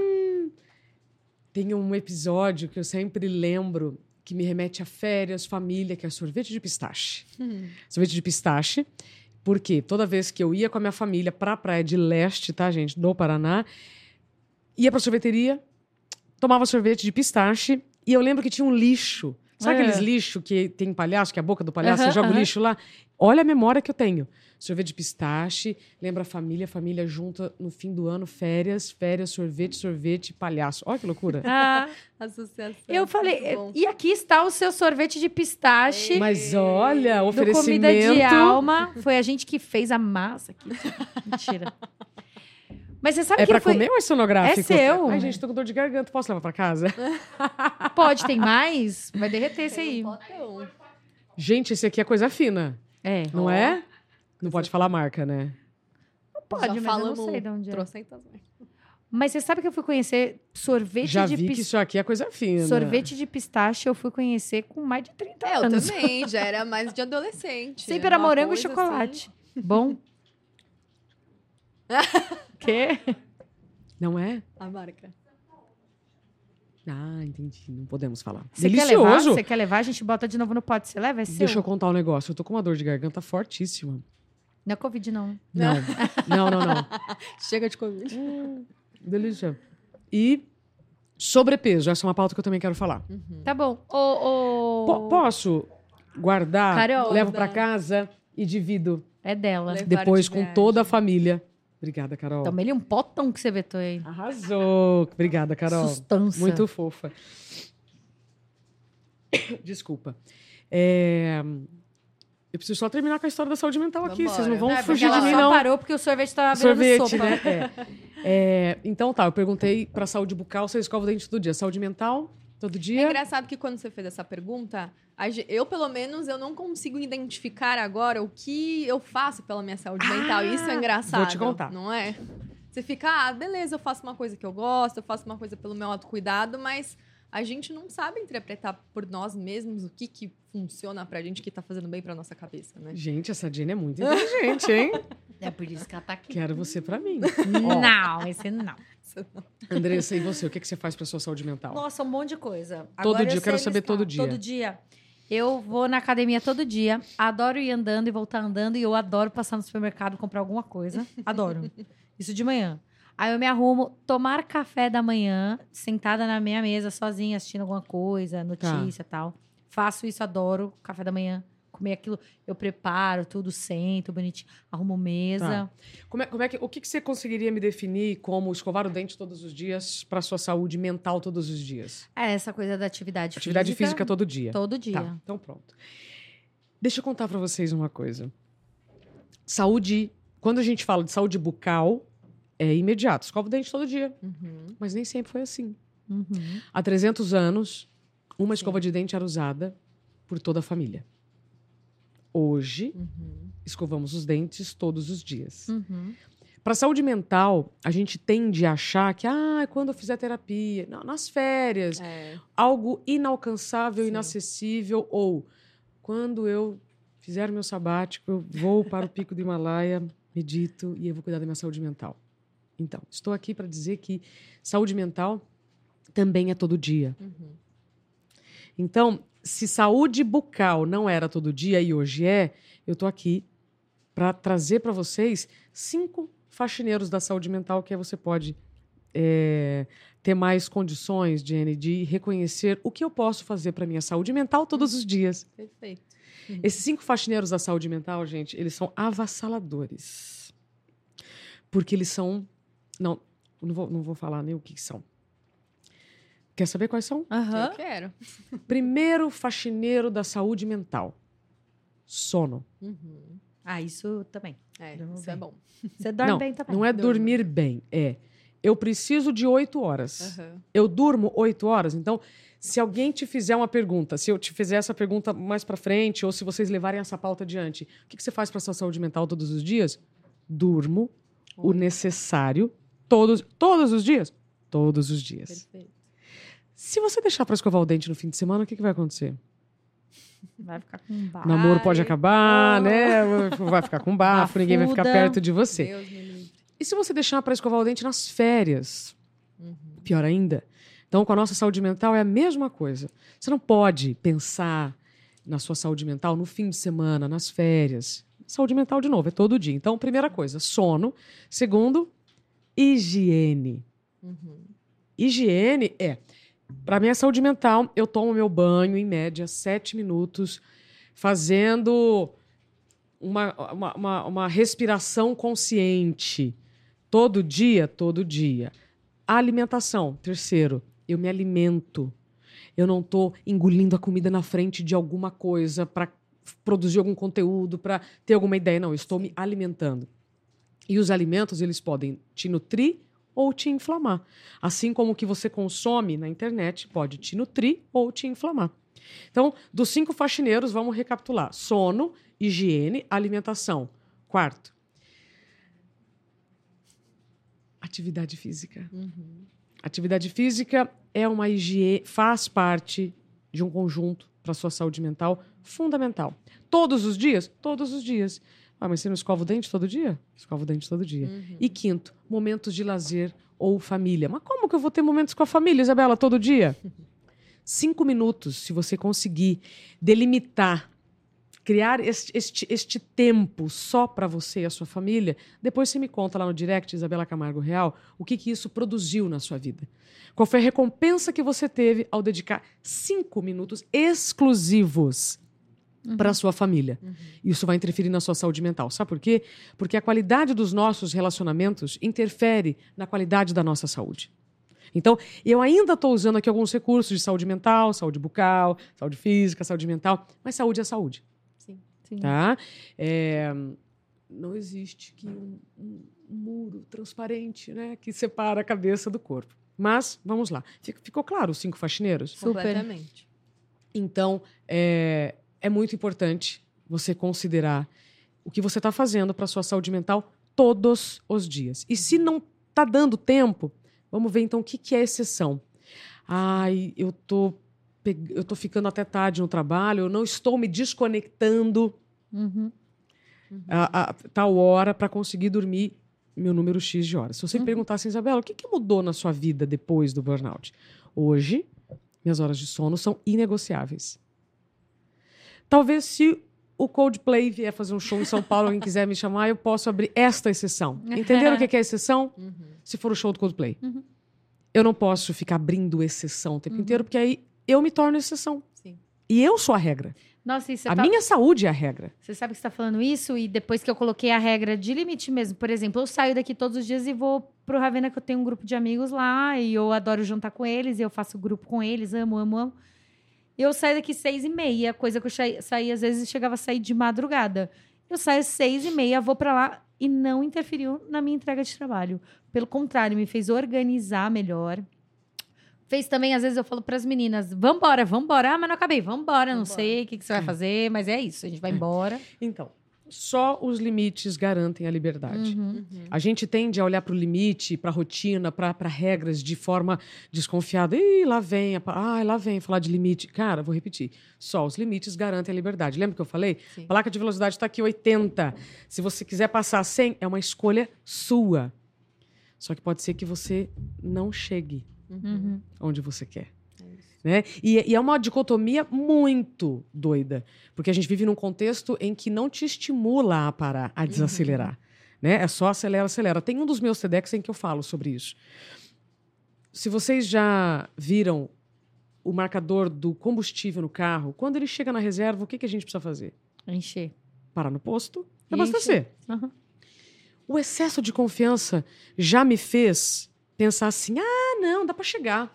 Depois eu abasteço. O que, que aconteceu comigo? Fiquei no caminho, na 23, pra nunca mais. Aham, eu sei, já aconteceu comigo também. Então, viu? Nunca mais isso vai acontecer. O excesso de. Perdão, Jenny. O excesso de confiança, inclusive, e isso foi noticiado, fez o piloto do avião da Lamia eh, não abastecer o avião e provocar o acidente com a Uhum. delegação da Chapecoense. Excesso de confiança. Uhum. Outra dicotomia. Dicotomia é uma coisa que é muito oposta à outra e que converge. A gente vive falando de síndrome da impostora, né? Uhum. Falta de confiança. Sim. E na hora de se cuidar, excesso de confiança. Hum. Porque aí você, não, não preciso. Não preciso descansar. Depois eu, depois eu me cuido. Quantas de vocês perderam pedidos médicos porque a data venceu? Hã? Ah, Levanta a mão aqui, deixa eu fazer também. aqui uma enquete. Uhum. Aqui. Ou faz exame e não volta no médico depois pra avaliar. Não, e quem pede a- o pedido, e quem pe- pede pro médico não colocar data? Não, não coloca data não, doutor, porque eu não sei quando que eu vou poder. Hã?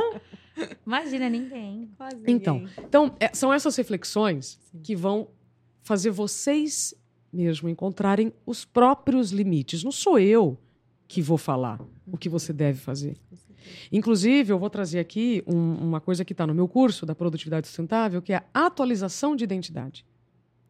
Você, quando tomar uma decisão de não seguir o seu noivado, ali naquele momento você estava inconsciente, atualizando a sua identidade. Não, eu não quero isso para mim. O que, que eu quero então? Ah, eu quero isso, eu quero isso, eu vou fazer isso, eu vou fazer isso.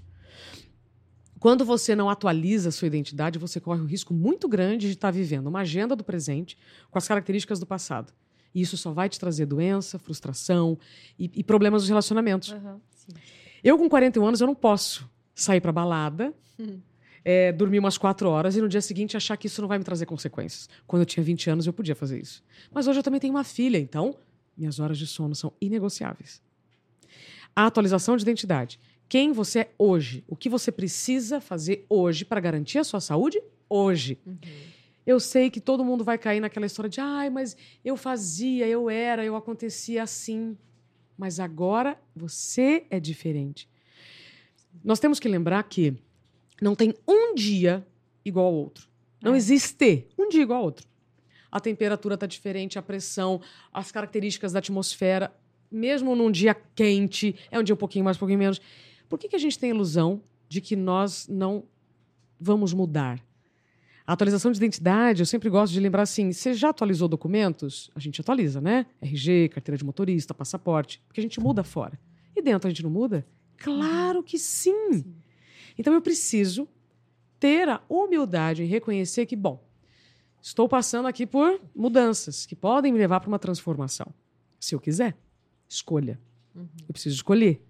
Atualizar a minha identidade e reconhecer o que sim e o que não. O que é coerente agora e o que não é mais. Uhum. Tem alguma coisa que vocês gostam hoje que vocês não gostavam antes? Um monte. Comida, por exemplo? Sim. Dá um exemplo. Não, comida não existe. Eu gosto de tudo. Tudo. Só não como mais. Cheiro, por exemplo, algum perfume que vocês usavam que hoje não, não gosta mais. Sim. Não, a, a lazer, assim, como você falou, balada, Ótimo, essas coisas. ótimo. Lazer É. mudou. Pronto. Tem gente que antes gostava de jogar vôlei domingo no Ibirapuera, sei Uhum. lá. Hoje, isso não faz mais a cabeça. Isabela, acaba mudando as relações, né? Absolutamente. E é super difícil desapegar isso. Por exemplo, você ter amigas de infância que sempre tiveram, do nada você não começa a reconhecer Uhum. que você. Verdade. Nossa, que saco. Nossa, por que, que eu vou ter que ir com ela? Ai, A atualização de identidade é fundamental para você excluir, e aí eu tô falando excluir, gente, com amor. Para você ter tempo de se incluir, porque senão você, aí nós vamos chegar na essência aqui do livro, né, que é a autogestão do tempo, do seu tempo. Será que você não está perdendo tempo com pessoas que não fazem mais parte do seu estilo de vida atual? Uhum. Será que você não está perdendo tempo com conteúdos em redes sociais de pessoas que você que hoje não fazem, não dão mais fit? uhum. Ah, mas eu quando comecei a seguir essa pessoa eu gostava dela. Ai, agora quando eu vejo umas publicações eu me sinto mal. Deixa de seguir. Pronto. A questão das amizades é, é interessante você trazer esse ponto porque muitas pessoas me perguntam, ah, mas como é que eu faço com os grupos que me incluem da faculdade, do, do do Eu VT?" saio. Manda mensagem para o administrador no privado e fala assim: olha, estou fazendo um curso com a Isabela de produtividade sustentável e a gente tem uma missão de sair, só ficar com o grupo da família. Muito bom. Tá? Depois eu volto. Tô brincando. De na Teve verdade. um da família que eu saí também. Eu fiquei só com o da família necessário, viu? Eu também. Tava Te- te- chato. te- não, teve um outro um grupo de, um- de uma parte da minha família que eu falei assim, gente, olha só, só para alinhar as expectativas, tá? Vocês estão mandando mensagem, eu não consigo ver, então para que vocês não fiquem esperando a minha manifestação, se for qualquer coisa comigo, manda no direct. É. Juro, juro por Deus. Então, ai, mas o que que vão pensar? Eu prefiro pensar na sua saúde. Sim. Então, são nessas coisas simples que a gente vai perdendo tempo e com isso não vai tendo tempo para si. Uhum. Aí depois não consegue almoçar direito, tomar banho direito, dormir direito, fazer uma atividade física direito, porque não tem tempo. Então a gente vai chegar onde? Na essência do livro, no Dá um Tempo, como encontrar limite em um mundo sem limites. É, Quer um café? Só pra gente... Aceito, aceito o café. Café, gente. Tem café. gente que, Ah, esse papo que- tá que muito vai bom. buscar. Não sei, vocês estão tão sérias. Estamos Gabi já tá falando assim, tudo refletindo na vida, Tá né? todo Não, mundo assim, tudo. A Carol me olha ali, ó. Ela me olha, eu penso, será Carol que. tá sem tempo. Será que. O que, que elas querem falar pra mim? né? Elas querem estão pedindo ajuda. É, Elas estão pedindo socorro. Vamos lá. Cada um, dentro do seu contexto, é que vai saber o que excluir e o que não. Mas sempre considerando este esse momento de autocuidado. Estou fazendo isso porque só eu posso fazer isso por mim. Eu não posso sair dos grupos que você está. Eu não posso colocar os limites que você precisa ter. E as pessoas que fizeram parte da nossa vida, elas sempre farão parte da nossa vida, mas não significa que você vai passar o seu sábado de folga com uma pessoa que não faz mais sentido para o seu estilo de vida atual. E é isso que muitos de nós estamos fazendo. A gente está investindo tempo. Obrigada, querida. Tá chegando um café aqui, ó. Obrigada. Pode trazer, pode entrar, não tem problema. Será que você está investindo tempo com pessoas e coisas que não fazem mais sentido? Não, e você sabe que uma das coisas que eu tô aprendendo Obrigada, é meninas. que. Você não quer Você não quer, Jenny? Obrigada. Não? Hum.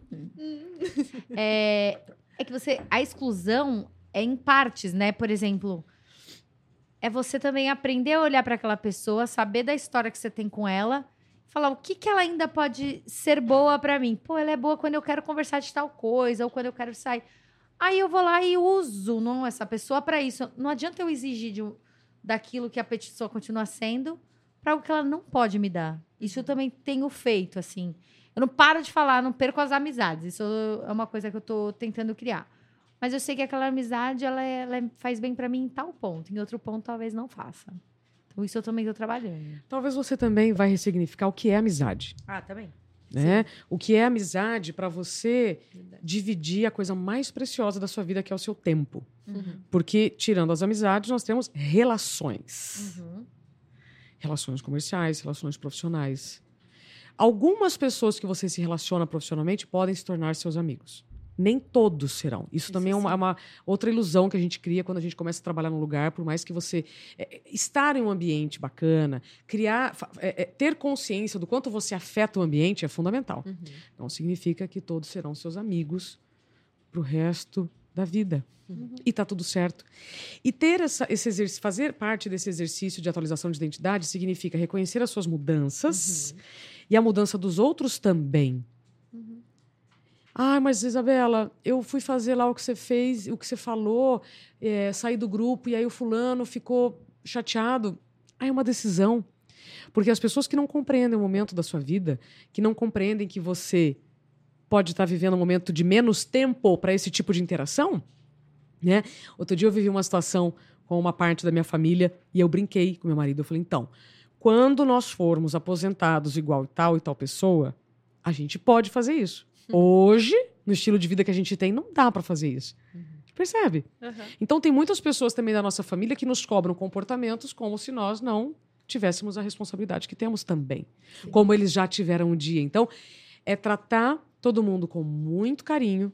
Comunicação não violenta é fundamental, Uhum. né? Agora eu não posso. Gente, eu tô falando isso, mas eu faço isso em casa. Outro dia minha mãe estava me ajudando com a minha bebê e o meu marido. E, elas, e eles estavam me fazendo uma pergunta eu estava muito cansada. Eu falei assim, gente, eu não tenho condições de pensar nisso agora e, e nós não vamos resolver isso agora. Amanhã eu penso nisso. Entenderam como é que é dizer não? Porque tudo que nós estamos falando aqui, nós vamos falar, tá, então eu tenho que aprender a dizer não. Sim. Mas sem dizer não. Como falar não sem dizer um não? Falando a verdade, com comunicação não violenta e agora não. Uhum. Dessa vez eu não posso. Pode ser amanhã. Quando eu posso dar resposta? Uhum. Salva vidas, tá? Pe- pensa assim, ó, fecha o olhinho, gente. Pensa É no um bote exercício, salva-vidas. né? O qual é o seu bote salva-vidas? é você ter consciência de como você vai dizer sim e não para situações, porque nem todo convite é uma oportunidade. nem todo convite é uma oportunidade. Assim como nem todo imprevisto é um problema, vai depender de como está a sua saúde mental para lidar com aquela situação. Uhum. Bom, é, ô Gabi, pega meu celular aí que já deve ter carregado, por favor. Agora, antes da gente continuar, eu vou falar de um quadro, não sei nem que oração, porque eu tô perdendo o horário, que eu tô com medo. 4h52. Jesus, mas que a gente Voou. pra caramba. Ninguém tá discordando, Carol, de mim? Não é possível. Não, ninguém discorda na, aqui, mas na vida real todo mundo faz o contrário. É. Não é verdade? Para mim, o que mais importa vai ser o que vocês vão fazer quando eu sair daqui. Uhum. É isso. Hoje, todo mundo, quando estiver escovando o dente, vai lembrar: ah, ela falou, né, de escovar o dente. Então, como é que é possível formar famílias mais felizes? Quando a gente estimula o diálogo. Sim. E esse diálogo não pode ter é, é, é, fi- é, filtros. Claro que filtros todos precisamos ter, mas ele precisa ser livre, Uhum. democrático, diverso. E assim a gente cresce. Tem gente que não gosta de ouvir, né, críticas. Vocês assistiram a série The Crown? Sim. Lembram do episódio em que um jornalista de um jornal pequeno faz críticas para a rainha? Aham. E aí, Nossa Senhora, acontece aquele Ah, barata voa, né? sim. No palácio. A rainha, muito esperta, vai lá, chama o jornalista, gente, é uma história verídica, tá? Chama o jornalista e fala: vem cá, me explica melhor aquilo que você escreveu lá. E aí, a rainha, o que, que ela faz? Ela implementa as três coisas que o jornalista pontuou que não estavam fazendo bem para a monarquia. Hoje, muitos historiadores pensam que a monarquia só sobreviveu graças a essas mudanças. Então, até que ponto você não quer ouvir as críticas ou a- a- as pontuações de pessoas que estão com você, que às vezes nem você está vendo? Uhum. E não está vendo ou por falta de tempo, ou porque estão passando pano para que você não veja. Isso vale muito para você que está empreendendo, que está contratando pessoas. Né? Sim. E assim por diante. Muito legal. Tenho, eu quero agora. Eu acho que vai dar tempo da gente falar também, que é a parte 2 da sua história, que eu acho que você Sim. aplica hoje também, que é quando você sofre o burnout Aham. e que aí eu quero saber como que você sai dessa. Mas antes disso, é, a Jenny tem um quadro que a gente traz sempre aqui também, que é um quadro do Instagram, que é o nome do dia. Sim. Que legal. Então, todos os convidados do podcast, a gente levanta qual o significado do nome. E no Instagram tem uma homenagem para você que tem o seu nome postado hoje no Instagram com o significado do seu nome também. Sério? Sim. Da Pais e Filhos? E da sua filha. Ai, que emoção, gente. Pera lá. Aí, não, aí agora a Jenny vai Vou ler para falar, você o vou falar significado. o significado. Ah. Depois você compartilha. Vamos lá. Isabela, significado. Aquela que é pura. Origem hebraica, aí é o, o significado em si, né? Ela é uma pessoa extrovertida, generosa, humilde e leal. Muito confiável e sempre enxerga o lado bom das situações. Caraca, sou eu. Ó! Sério, tô feliz. É isso. Tô com, a minha, tô com a minha identidade atualizadíssima, gente. Isso não é arrogância nem falta de umidade. Umidade não, humildade não. Eu me reconheci aí. Amei, gente. Muito bom. Agora é sua filha, Angelina. Angelina. Pequeno anjo.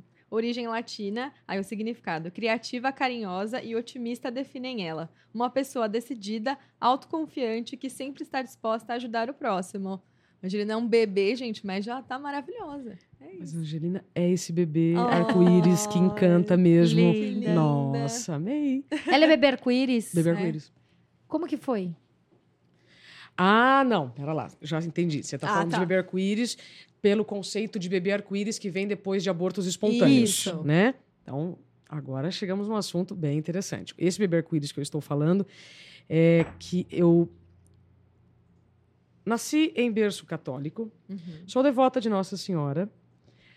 Estudo muito o espiritismo. Sou uma pessoa muito espiritualizada e por isso eu não tenho preconceito com nenhuma religião. Gosto muito de aprender. Eu sou uma pessoa tarada por autoconhecimento. Se esta religião vai me ajudar a fazer com que eu me conheça um pouco mais, ok, vou estudar um pouquinho mais aqui, vou estudar um pouquinho mais ali. Estou dizendo tudo isso por quê? É, depois do meu burnout, em que eu não encontrava medicação nenhuma para me ajudar a voltar né, para o eixo, eu comecei a fazer sessões de biomagnetismo. Assim como a acupuntura usa agulha Uhum. para equilibrar os meridianos, biomagnetismo usa ímãs. E é uma técnica muito antiga. Que legal. E eu me formei como biomagnetista. Que legal. E no biomagnetismo, nós temos é, algumas menções de bebês, bebê diamante, bebê arco-íris, bebês que já vêm com um drive Aham. diferente. Isso não é lenda, tá, gente? Um bebê que já vem com uma predisposição para isso ou para aquilo. Faz Entendi. sentido? Faz. Pronto. Agora, se a gente considerar o bebê arco-íris, que inclusive eu falo aqui sobre o tempo da maternidade, eu vivi dois abortos. Uhum. mas é, há, há muito tempo. Dois meninos. E hoje, então, ela é um bebê arco-íris, se eu considerar Sim, esse, com esse certeza. movimento. Com ela é muito certeza. fofa, gente. Vocês precisam conhecer a Angelina. Ela é tudo isso que você falou também. E você, então, você. Quando, como você saiu do burnout? Agora, a gente tem ainda algum tempo que eu acho que dá pra tempinho. falar disso. Gente, depois de falar sobre sobrepeso, que é um assunto bom. que vai Não, interessar temos todo mundo. 10 minutos pra falar tudo isso, não é? Estamos correndo contra o tempo aqui. o Vamos tempo só me novo. fala assim, como você saiu disso e de repente vem uma maternidade na sua vida? Vamos lá. ah, deixa eu tomar ar, né? É, muitas mulheres me perguntam como você conseguiu engravidar depois do burnout. Simples. Porque depois do processo do burnout, muita terapia, muita terapia. Eu comecei a praticar o autocuidado. Uhum. Aham. E só quando eu comecei a me amar, de verdade, eu pude gerar o amor. Hum. Né? Então, é, eu vejo muitas mulheres angustiadas querendo ter filho porque querem ter filho. Eu- E aí, quando eu chamo aqui para conversa no pé do ouvido, eu falo: como que tá você com você? aham. O seu sonho de ser mãe não pode ser maior do que o seu sonho de estar inteira. Uhum. E eu vejo muitas mulheres estressadíssimas, tentando equilibrar milhares de pratos, sem conseguir abrir mão de nenhum Uhum. e ainda querendo ter filho. Então, você, num contexto de estresse generalizado, não funciona bem. Então, eu, aos 39 anos, depois então de dois do burnout, eu cheguei para o meu marido e falei assim: ó, pandemia tá aí, nunca tive opinião formada, eu já tomo anticoncepcional há muito tempo. Vamos parar de tomar anticoncepcional e deixa Deus agir. Estou muito bem comigo, tá tudo bem, vamos lá. E aí, semanas depois, eu eh, tive uma intuição. Tá- estávamos indo, inclusive, para casa dos meus sogros, em Juiz de Fora. E lá, a turma gosta de um vinho. e aí, eu, no caminho, eu falei assim, Tiago, vamos parar na farmácia que eu vou comprar um teste de gravidez, porque vai que eu tô grávida. Ele falou, mas de onde você tá tirando essa informação? Eu falei, não sei. Parei de tomar anticoncepcional, né? Estamos aqui no movimento, né? do, Namorando. do- do home office, né, gente? Porque o home office também facilitou alguns, né, alguns encontros de pessoas que não se encontravam muito Só durante quem a não tem semana. filho. Depende. Aí, pois se acredita que aí a gente Olha parou numa só. farmácia, eu fiz o teste grávida Tipo, na estrada? na Ou- estrada. Mentira. Na É estrada. isso. A intuição, eu não tava Você sentindo enjoo, não tava sentindo enjoo. Ah, mas você tava sentindo uma coisa, nada. Vocês foram cantando no carro, Caramba. felizão. Não, Ou não, não, não, eu fiz lá quando eu cheguei. Ah, tá. Quando eu cheguei na casa dos meus sogros, eu fui, fiz o teste, aí veio o resultado, eu chamei ele e falei, Tiago, olha isso aqui. Ah! Aí ele foi lá, comprou outro teste, Só pra que mostrava certeza. semanas. Ah, Tipo, pô. tava de duas a quatro semanas. Eu, Deus. e agora, né? Mas, mas então foi isso. Depois do burnout, muita terapia, Uhum. muita ressignificação. Essas olheiras aqui, tem muita gente perguntando: nossa, Isa, você tá com muita olheira ultimamente, né? As minhas olheiras, elas vêm de períodos de muito choro. E hoje, porque eu estou com sobrepeso, eu estou inchando demais.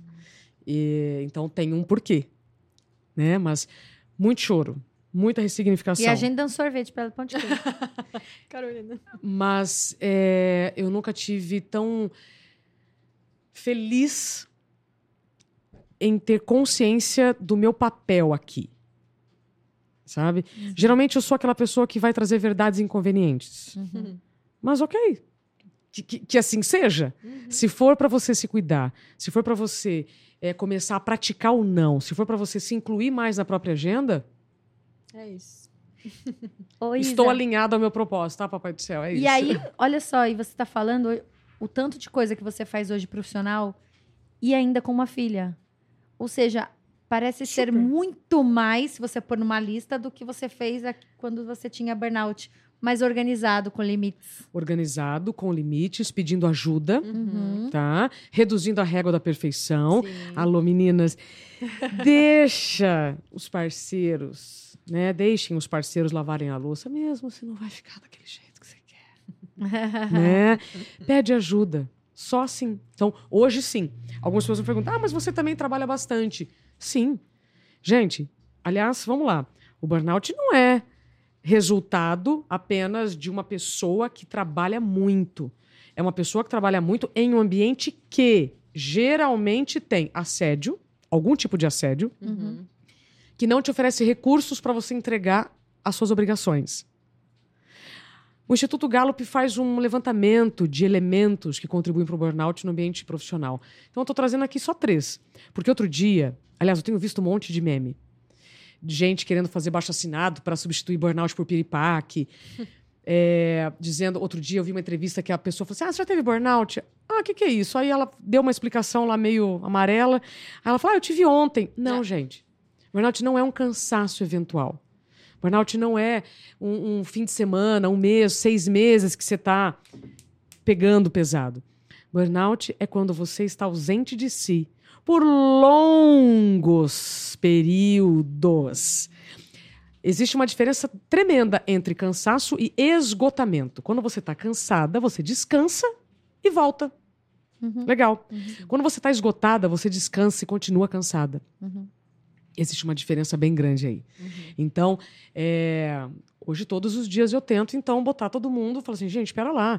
Foram muitas décadas de, de muita negligência com o assunto. Aí agora está todo mundo banalizando o burnout. Não, não é um cansaço, não é um chilique, não é um piripaque.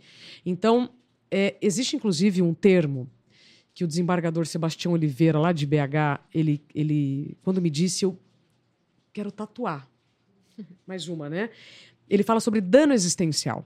O burnout provoca um dano existencial naquela pessoa que se dedicou muito, trabalhou bastante, adoeceu e tentou, dentro dos seus recursos e remédios disponíveis e anfetaminas, inclusive receitadas por médicos, dar conta do limite, em um ambiente que tem algum tipo de assédio psicológico, moral, sexual, etc. E vai acontecer uma coisa, atenção, eu falo pouquíssimo sobre isso, que vira o copo. Que, que é isso? Uma situação que te fere internamente. Esse é o dano existencial. É aquilo que você está fazendo. É o, o seu melhor e mesmo assim você ouve algo. Pode ser de alguém acima ou junto contigo e que, que vai fazer você se colocar num lugar que seu corpo vai dizer: como assim? É uma injustiça que vem da alma. Chama dano existencial. Pode botar no Google. Desembargador Sebastião Oliveira. Aliás, é uma boa- pessoa para depois a gente conectar vocês, porque a- o que a gente precisa é de informação correta. Sim. Perfeito. Então, sim, o burnout é um freio, não é o fim. É um freio, não é o fim, desde que você saiba reconhecer que pior que um burnout é um AVC, é um infarto. É uma convulsão depois que você sai do trabalho e você provoca um acidente. Aí você para e fala: Mas por que que eu tô fazendo o que eu tô fazendo mesmo? É. Qual o propósito? Exatamente. É. Se a gente quiser usar a palavra do momento propósito, mas por que, que eu faço o que eu faço? Uhum. Na atualização de identidade, isso é fundamental. Hoje, quantos anos você tem? O que, que é necessário para você manter a sua saúde sem remédios anestésicos, anfetaminas, cafés energéticos e tal? O que, que é coerente hoje? O que você faz é a seu favor ou é a favor só de alguém ou de outras pessoas? Uhum. O que, que é negociável e inegociável hoje? Né? Então, gente, a gente precisa colocar cada coisa no seu lugar. Não tem problema nenhum você vestir a camisa da empresa, se dedicar. Um dia passou o horário, outro dia chegou um pouco mais tarde. Este equilíbrio tem que ser dinâmico. Você não pode deixar para descansar nas férias. Pode ser que as férias não cheguem. Faz sentido o que eu tô falando, gente? Com certeza. Pronto. Caiu aí alguma coisa, né, bonita? A bonita concorda ou discorda? Fica à vontade. Ela concorda. Concordo. Eu falo por ela. Concordo, tá ótima. Isabela, eu queria te perguntar. Depois que você recebeu o diagnóstico oficial ali de burnout, você entrou num momento de reflexão, você chegou a sentir culpa, assim, de muitos anos, você naquela loucura, e falou, eu não escutei meu próprio corpo, precisei chegar a esse ponto, e porque isso também deve ser muito Sim. pesado, né? Você se sente mal Sim. porque você não escutou o seu corpo. Sim. Senti muita culpa, muita vergonha. Uhum. É, eu já estava, né, como eu disse, tratando muitos problemas de saúde. Eu já ouvia de muitos especialistas que era o estresse, era o horário, era isso, era aquilo, mas eu estava muito impotente também. Eu já tinha pedido ajuda e também tem isso, né? Não basta você pedir ajuda, você precisa ser ouvida, ouvido, né? E reconhecer de novo. Se não está rolando aqui, se você está adoecendo, esse não é o seu lugar. Nenhum boleto pode ser mais importante do que a sua saúde. Uhum. E, e você precisa cuidar da sua saúde enquanto há saúde. Ah, mas você já disse, está sendo repetitiva. O simples ofende. Sim. O simples é simples demais. E aí muitas pessoas vão buscar aditivos ou estimulantes na farmácia para dar conta desse estilo de vida insustentável. Eu fiz isso. Eu fui ao endocrinologista, paguei uma consulta bem cara, daquelas de quatro dígitos. Falei, doutor, olha aqui meus exames. É, isso aqui. isso aqui. Ele falou assim: ó, tem uma anfetaminazinha chamada. que tá todo mundo tomando, pode tomar que não vai dar ruim. Ué, o doutor tá dizendo, né? Eu já tô capengando já há tanto tempo. E aí foi como colocar pneus novos no carro sem motor. Então, a resposta não tá fora. É. Tá dentro. E eu tenho visto muita gente buscando nas redes sociais, na internet, onde quer que seja, respostas que estão dentro. Tem um documentário maravilhoso que eu amo recomendar, chamado Insai. Insai é uma palavra que vem da Islândia e significa mar de dentro, que é o poder da intuição. Uhum. Esse documentário começa com um professor de Harvard dizendo que se as pessoas começassem a buscar menos no Google e mais dentro as respostas daquilo que estão procurando, o mundo não estaria como está. Quer brigar com o cara do, do de Harvard, pode brigar. Você entendeu? É isso. Gente, eu, tinha- eu tinha tanto assunto pra falar, Nossa mas. senhora, sim. Você sempre fala isso, Andressa. Não é- Por isso você tá aqui de encontra, novo. Toda vez que você me encontra, ela fala isso. Gente, ai, Isabela, tem tanta coisa pra gente falar. Eu tô sempre à disposição. Não, e por isso você tá aqui de novo em menos de quanto tempo? Seis meses. É. E posso Foi. falar quantas vezes vocês quiserem. Amei. A gente pode falar sobre gestão do tempo, Uhum. porque a gente não falou sobre contratos de tempo. A gente abre a porta para os ladrões de tempo, para os Uhum. alugadores de tempo. E Sim. como é que você vai lidar com eles? Próximo Tem muita episódio. coisa. Segunda temporada, a Isabela Ó, estraga a certeza. gente. Agora, eu tinha prometido falar sobre sobrepeso. Posso falar rapidinho? Pode. Que preconceito a gente tem de falar em sobrepeso. Ao mesmo tempo em que a gente vive numa sociedade em que nos cobra Aham. um peso, né, sempre abaixo do que né, você consegue, inclusive, manter. Muito doido. Por quê? Recentemente, eu fui buscar uma, uma cirurgia por conta da minha diástase da Aham. maternidade, né? Aham. E aí, por mais que eu eh, esteja tentando voltar ao meu peso, a diástase está lá, firme e forte. Né? Diástase, gente, é quando a musculatura não fecha. Aham. Né? Cheguei lá, o médico foi muito bacana. Ele falou assim: ó, isso aí que você tem, essa gordura é visceral. Então, para fazer agora uma plástica, tem que ser aquela de fora a fora. Não recomendo. Eu falei, eu também não estou disposta a fazer uma, uma cicatriz desse tamanho. Ele falou, então você precisa perder peso. Eu, mas eu tô bem? Tô bem, aparentemente eu estou me sentindo muito bem. Aham. Aí ele falou: você está com sobrepeso. Aí fizemos lá bioimpedância de 6 a 7 quilos a mais do meu peso ideal. O que, que é isso, gente? O peso ideal é aquele que não vai te provocar problemas secundários. Aí, se você já tem uma informação na sua família de diabetes Uhum. e de problemas de circulação, o sobre... então o meu sobrepeso pode provocar inchaço, como eu já estou tendo, Uhum. e esse inchaço pode trazer outros problemas. E a questão da diabetes. Então, aí eu, quando eu falo para algumas pessoas, ah, não sei o que é sobrepeso, ai, mas você tá tão bem. Que acho não que é sei o que, não sei o que lá. É. Eu falei, olha só, eu tô aprendendo também agora, tá? Sobre sobrepeso. Sobrepeso não é bobagem, não é brincadeira. E sabendo disso, o que, que você vai fazer? Se você já tem informações da sua família, a gente não herda só a cor dos olhos, né? Jeito de Uhum. falar do vô, da mãe.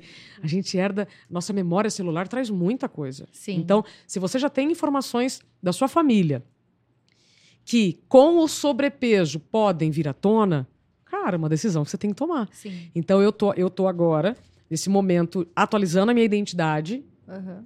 para conseguir me incluir mais na própria agenda, porque eu preciso fazer mais atividade física. Não é que eu não faço. Uhum. Eu preciso fazer mais. E eu preciso comer menos coisas que eu adoro. Só que aí também juntou com a minha idade, 41. Fiz os exames, agora eu vou me medicar. Vou fazer o que eu preciso fazer. Percebem? Então, às vezes a gente tende a ouvir uma pessoa que fala sobre peso. Ai, que exagero. Ai, É. tá tão bem. Cara, não fala isso. Fala, sério? Como é que você descobriu? O que, que você está fazendo, então, voltar para o seu peso ideal? Porque o peso ideal não é só uma É questão aí. de belezura. Não. É uma questão de saúde integral. Eu Perfeito. amo esse assunto, porque eu recebo bastante isso. Sempre que eu, por exemplo, eu fui viajar agora, hoje eu entrei de volta na minha rotina, porque antes da minha viagem eu tinha acabado de acertar um sobrepeso que estava dando de gordura. Aí. E todo mundo olhava pra mim, ai, que besteira. Então. Não, minha bioimpedância mostrou que eu tenho uma taxa de, uma- um volume de gordura alto. Aí eu precisei, aí eu diminuí. E consegui, já Ótimo, abaixou. parabéns. Daí eu fui pra viagem. Hoje eu já voltei estabilizando, porque eu tenho que perder um pouquinho mais pra estabilizar e chegar na meta lá da nutricionista. Falou, ó, aqui retinho, né, bioimpedância. Tá perfeito. E isso é muito legal, porque pouco se fala, porque só se fala em obesidade. Sim. Então, mas obesidade é uma doença. É. E ninguém trata a obesidade como doença. Uhum. obesidade é uma doença. Só que até você ter o diagnóstico da obesidade, você não Uhum. saiu do seu peso ideal para obesidade de um dia para o outro. Exatamente. Então a gente não pode negligenciar o sobrepeso. Sim. Não é uma questão de estética, é uma questão de saúde. Então, é, não seja incoerente com quem está tentando se cuidar. É isso aí. né? Eu me lembro eu já ter caído nisso. Anos atrás, uma colega na, na TV, ela me falou: Ah, não sei o que, eu tô com sobrepeso. E eu, imagina, você tá ótima, tá linda, que isso, né? Você não tá contribuindo com nada falando isso.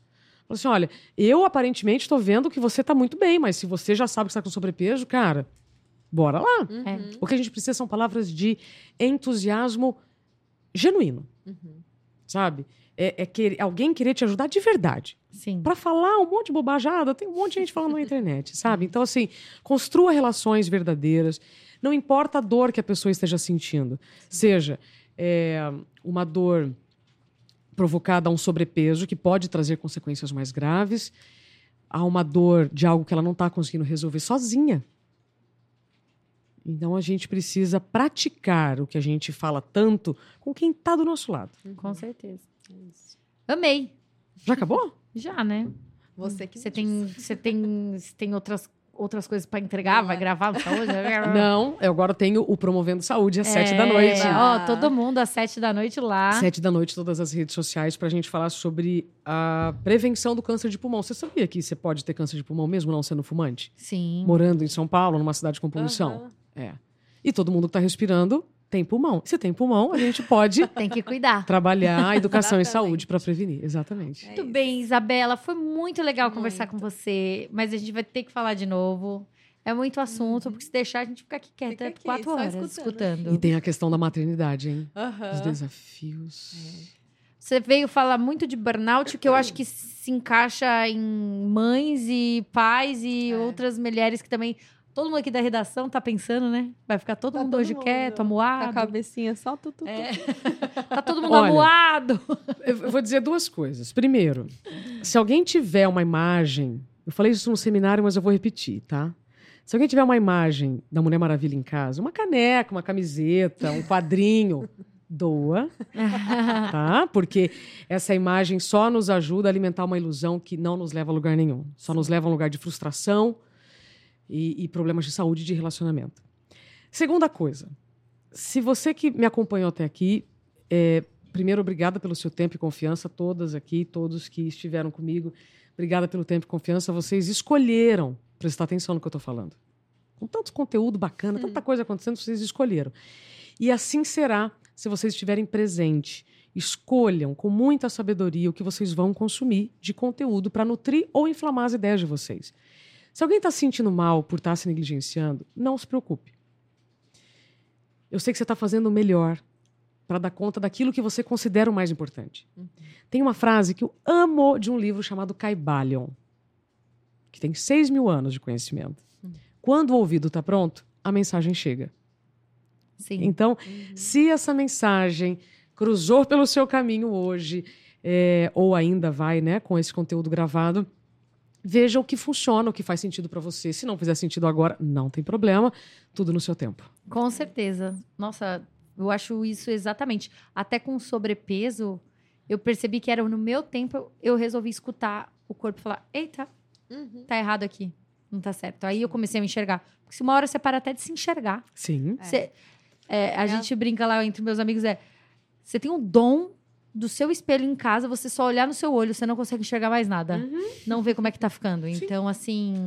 Mas a hora que vem a hora e tá pronto, não Quando tem o ouvido está pronto, a mensagem não chega. quem tem te segure pra mudar a sua vida e fazer bem pra É você. verdade. Não é? É. É isso. É isso. Todo Muito mundo amoadinho mesmo. Todo mas vai dar certo. Não, né? gente, não, não, não, não, não. Vai não, dar não, certo. É, É que tá todo mundo, peraí, mas eu Todo escovo o dente, mas a atividade. é, só você pode se incluir na própria agenda. Para se incluir na própria agenda, você vai ter que excluir coisas da agenda. Então começa pensando, o que, que eu posso excluir? Uhum. Como que eu posso organizar melhor o meu dia? O que, que eu posso perder menos tempo para que no meu tempo de trabalho eu consiga entregar tudo o que eu preciso? Uhum. E o que eu não consegui, o que, que eu vou fazer? Vou chegar aqui para dona Andressa, que é a chefe aqui, né, da Paz e Filhos, vou falar assim, Andressa, não consegui hoje. Ou eu vou o falar prazo melhor. pode, o, Aí, o prazo obrigada. pode mudar? É porque essa é uma pergunta, né? Qual é o prazo? Alguém mais pode me ajudar nessa tarefa? Ai, obrigada por falar isso. Tá vendo, gente? Viu, gente? Pedir ajuda. É, é. Nós temos uma um medo de pedir ajuda, porque o que, que vão pensar? É. Que eu não sou capaz, que eu não vou dar conta. É muito melhor pedir ajuda no processo e dar certo no final, porque é uma conquista de todo mundo, do que você chega lá, se culpar que não entregou, que não fez, e aí acaba ficando com aquela sensação horrível. E a gente fala que eu falo direto. É um, é um dever de todos as, as coisas funcionarem aqui. Não é porque você não, não vai conseguir que tá tudo bem pra mim porque era você. Não, todo mundo tem que dar a fazer. E aí priorizar e olhar o que, que a gente pode abandonar no meio do caminho que não vai dar conta. É no processo, né? Porque também ficar não entregando. Aí você começa a se culpar e falar: Meu, per- o sabonete tá escorregando da minha mão. Uhum. Essa sensação horrorosa, não dá. Odeio viver desse jeito. Por isso que eu até cobro as meninas. Falem mais. A gente fala pra caramba, mas às vezes não fala o que precisa. Isso é uma coisa. É. Tô errada. Não, tá certo. Inclusive, no capítulo do meu livro, tem uma parte que eu amo, que é obrigada pela informação que você não me deu. Uhum. Hã? Às vezes a gente ocupa demais o tempo falando de coisas desnecessárias e depois não tem energia para aquilo que realmente precisa ser Eu falado. faço isso direto. Isso é uma coisa que eu preciso melhorar. Então, obrigada pela informação que você não me deu, Andressa. Obrigada. Precisamos, Eu então, atualizar a direto. identidade, tá? Não, pode deixar. Sim. Não, a gente vai ler isso aqui. Adorei, Amei. adorei. Com Obrigada. certeza. Será bem-vinda outras vezes, Contem Isabela comigo. Camargo. Da próxima eu vou trazer a Angelina. Ai, não vai sobrar gente. nada. Não vai. É isso aí. Muito demais. obrigada a todo mundo que acompanhou. Siga a Isabela nas redes sociais. Ela tá ali. com- Isabela com Z e dois L's, Camargo Real. É isso aí. A gente bom. vai marcar também tudo. No Instagram vai ter muito corte desse podcast. Fica atento. Obrigada, Jenny. Imagina, obrigada a você, obrigada, Obrigada, Isabela, por todos os ensinamentos que você deu. E isso que você falou no final é muito importante. Se você se identificou com alguma coisa, não fique se culpando. É absorver. Você está fazendo o seu melhor. é Agora isso, vamos buscar ajuda. Tenho certeza que É esse isso. podcast foi um divisor de águas para muitas Sim. pessoas. E esse é o nosso propósito, que a gente possa ter ajudado uma pessoa que deu um estalo aí de querer entender mais. Já tá valendo. Perfeito. Obrigada, É viu, gente? Até a próxima. Contem comigo. Até o próximo podcast, que a primeira temporada ainda não acabou. E vai. Tchau.